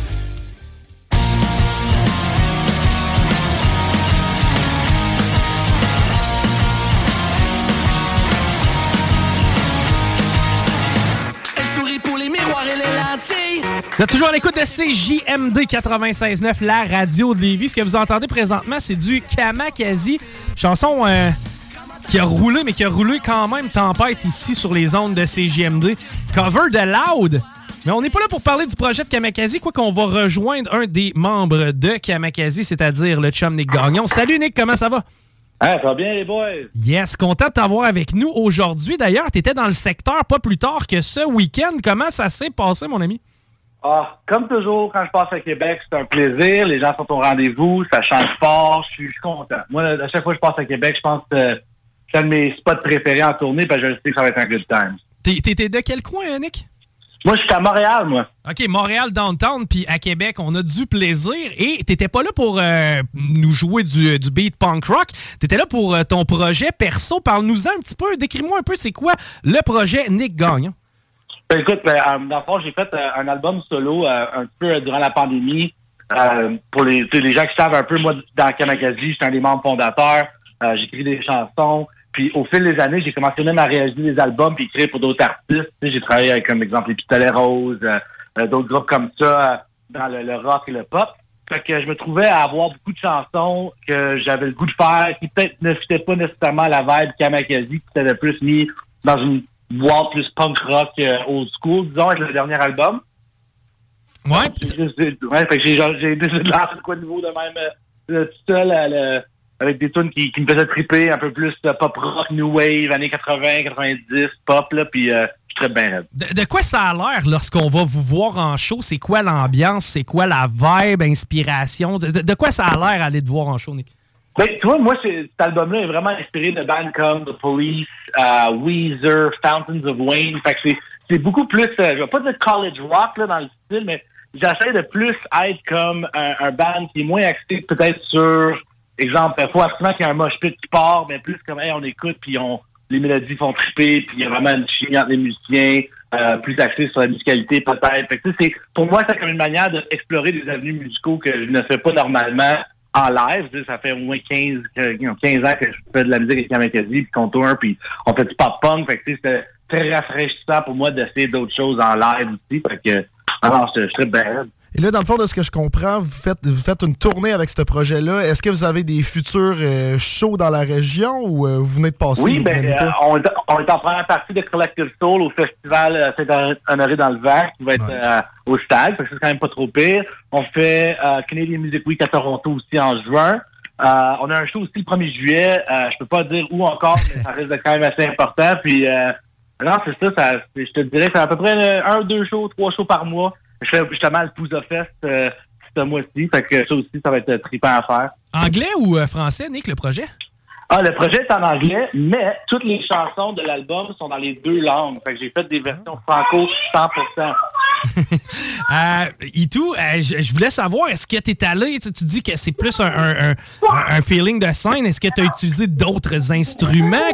C'est quoi la vibe? T'es-tu dans le prog un petit peu? Ou? Ben, comme je disais, le, le live, un peu, euh, c'est plus euh, new wave. Fait que, tu sais, j'essaie de vraiment plus aller dans les sons un peu plus old school, vieux Weezer, Fountains of Rain. C'est très pop, mais avec une petite sonorité euh, quand même rock, là. OK, OK. Intéressant. Puis, euh, à date, est-ce que vous avez euh, enregistré des trucs ou si c'est vraiment embryonnaire? Ah, ben, c'est sûr et certain que moi, dans mon dans ma tête, c'est vraiment de commencer de, dès le départ, quelque chose de petit, puis de voir comment ça peut nous amener, puis grossir par la suite. OK, OK. Puis, euh, c'est- qui qui t'entoure? C'est quoi le nom du band? Est-ce que c'est vraiment à ton nom, Nick, ou bien si c'est... euh, Oui, je suis un artiste solo. J'ai, d'abord, au lieu d'utiliser mon nom de Nick Gagnon, j'ai fait Nick pour l'exclamation parce que je suis un gars dynamique, puis euh, je voulais faire de quoi de différent, avoir juste un nom d'artiste, puis partir là-dessus. Que ça, échec ou succès, mais c'est à mon nom. Mais là, tu dis que tu es au début justement du projet, là, mais tu disais que pendant le spectacle, ça chantait, ça bougeait. Est-ce que tu as déjà rencontré une crowd qui écoute vos, vos, vos chansons ou vous êtes vraiment au tout début du projet? Ah, C'est vrai, mais sais, c'est sûr et certain que moi, j'ai un following avec Kamakazi. Les gens, ils savent ce que je fais comme musique, puis veux, veux pas, ça, ça nous aide. Puis dans mes spectacles live, en solo, je joue des, les gros hits de Kamakazi, les tunes qui ont, qui ont spiné et tout. Fait que je te dirais que oui, il y a une petite base, mais il y a aussi tout à refaire. Il faut quand même représenter le projet aux, gens. C'est pas toujours évident que Nick et Kamakazi soient la, comme collés ensemble, dans le sens que c'est aussi ça le but, de se dissocier un peu de ça, puis de voler de mes propres ailes. Fait que je te dirais que tout est à refaire, mais en même temps, c'est avec une petite base. Puis moi, ça me, moi, ça me va. Pour être bien honnête, ça me, me challenge de me surpasser puis pas prendre rien pour acquis. Avec qui tu travailles sur ce projet-là? Y a-tu des noms qu'on connaît ou si c'est vraiment uniquement de, de- de- c'est vraiment pas mal entre tes mains? Ben, je te dirais que euh, le label euh, Health for Breakfast, Landis, qui, euh, qui sont la maison de Kamakazi, c'est des projets que je travaille dessus depuis des années. Mais je me suis mis avec Fred Saint-Gelais pour cet album-là. Ancien, ancienne Marimé, c'est ça? Exact, exact. OK, quand même. Criff, Tu t'es, bien entouré pour ce genre de, projet-là. D'ailleurs, on en a là, présentement dans la banque. On va, on va en écouter un extrait. You can say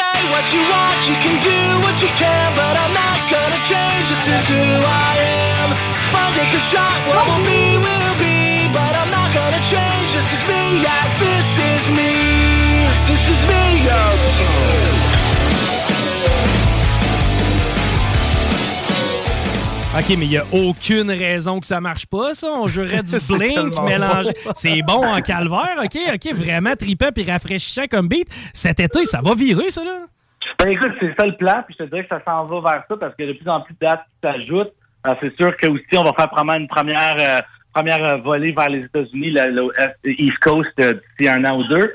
Puis évidemment aussi un retour en Europe, parce que moi avec Kamakazi, on a tourné beaucoup en Europe aussi, puis euh, veux pas, il y a une petite demande pour que je revienne ici. Fait que je te dirais d'ici les deux, trois prochaines années, je risque de faire un peu euh, pas, le- pas les quatre coins du globe, mais peut-être les deux et demi. J'ai bien j'ai bien l'impression qu'on va entendre parler de toi euh, beaucoup, puis de, de ce projet-là, évidemment. Euh, belle sonorité, quelque chose de tripant, quelque chose d'actuel. Euh, Qu'est-ce qu'on peut souhaiter à Nick pour cet été, justement? Des shows remplis, des, des, des, des contrats, ben, je sais pas, là, un disque à venir. Qu'est-ce qu'on te souhaite, Nick? Ben, moi, ce que je me souhaite, c'est juste des bons shows avec du bon monde, puis qu'on tripe, puis qu'on qu'on s'aime, puis qu'on ait du fun. All right. Ben écoute, c'est sûr et certain qu'avec ce genre de contenu-là, j'ai l'impression qu'on va aller loin. D'ailleurs, on va se laisser en musique avec This Is Me, euh, ta chanson. C'est- Gars, je te laisse nous la présenter. Nick, c'est comment que ça a commencé cette tune là C'est c'est quoi que ça représente pour toi? Ben écoute, c'est une chanson qui était vraiment comme le entre-deux entre le vieux et le nouveau, parce que pour moi, il y avait une transition à faire. Fait c'est moi, sais, le This Is Me, c'est une tune qui me représente bien, mais c'est un bon mélange du passé et de l'avenir qui vient se rejoindre au présent. Hey, j'adore ça. C'est quoi?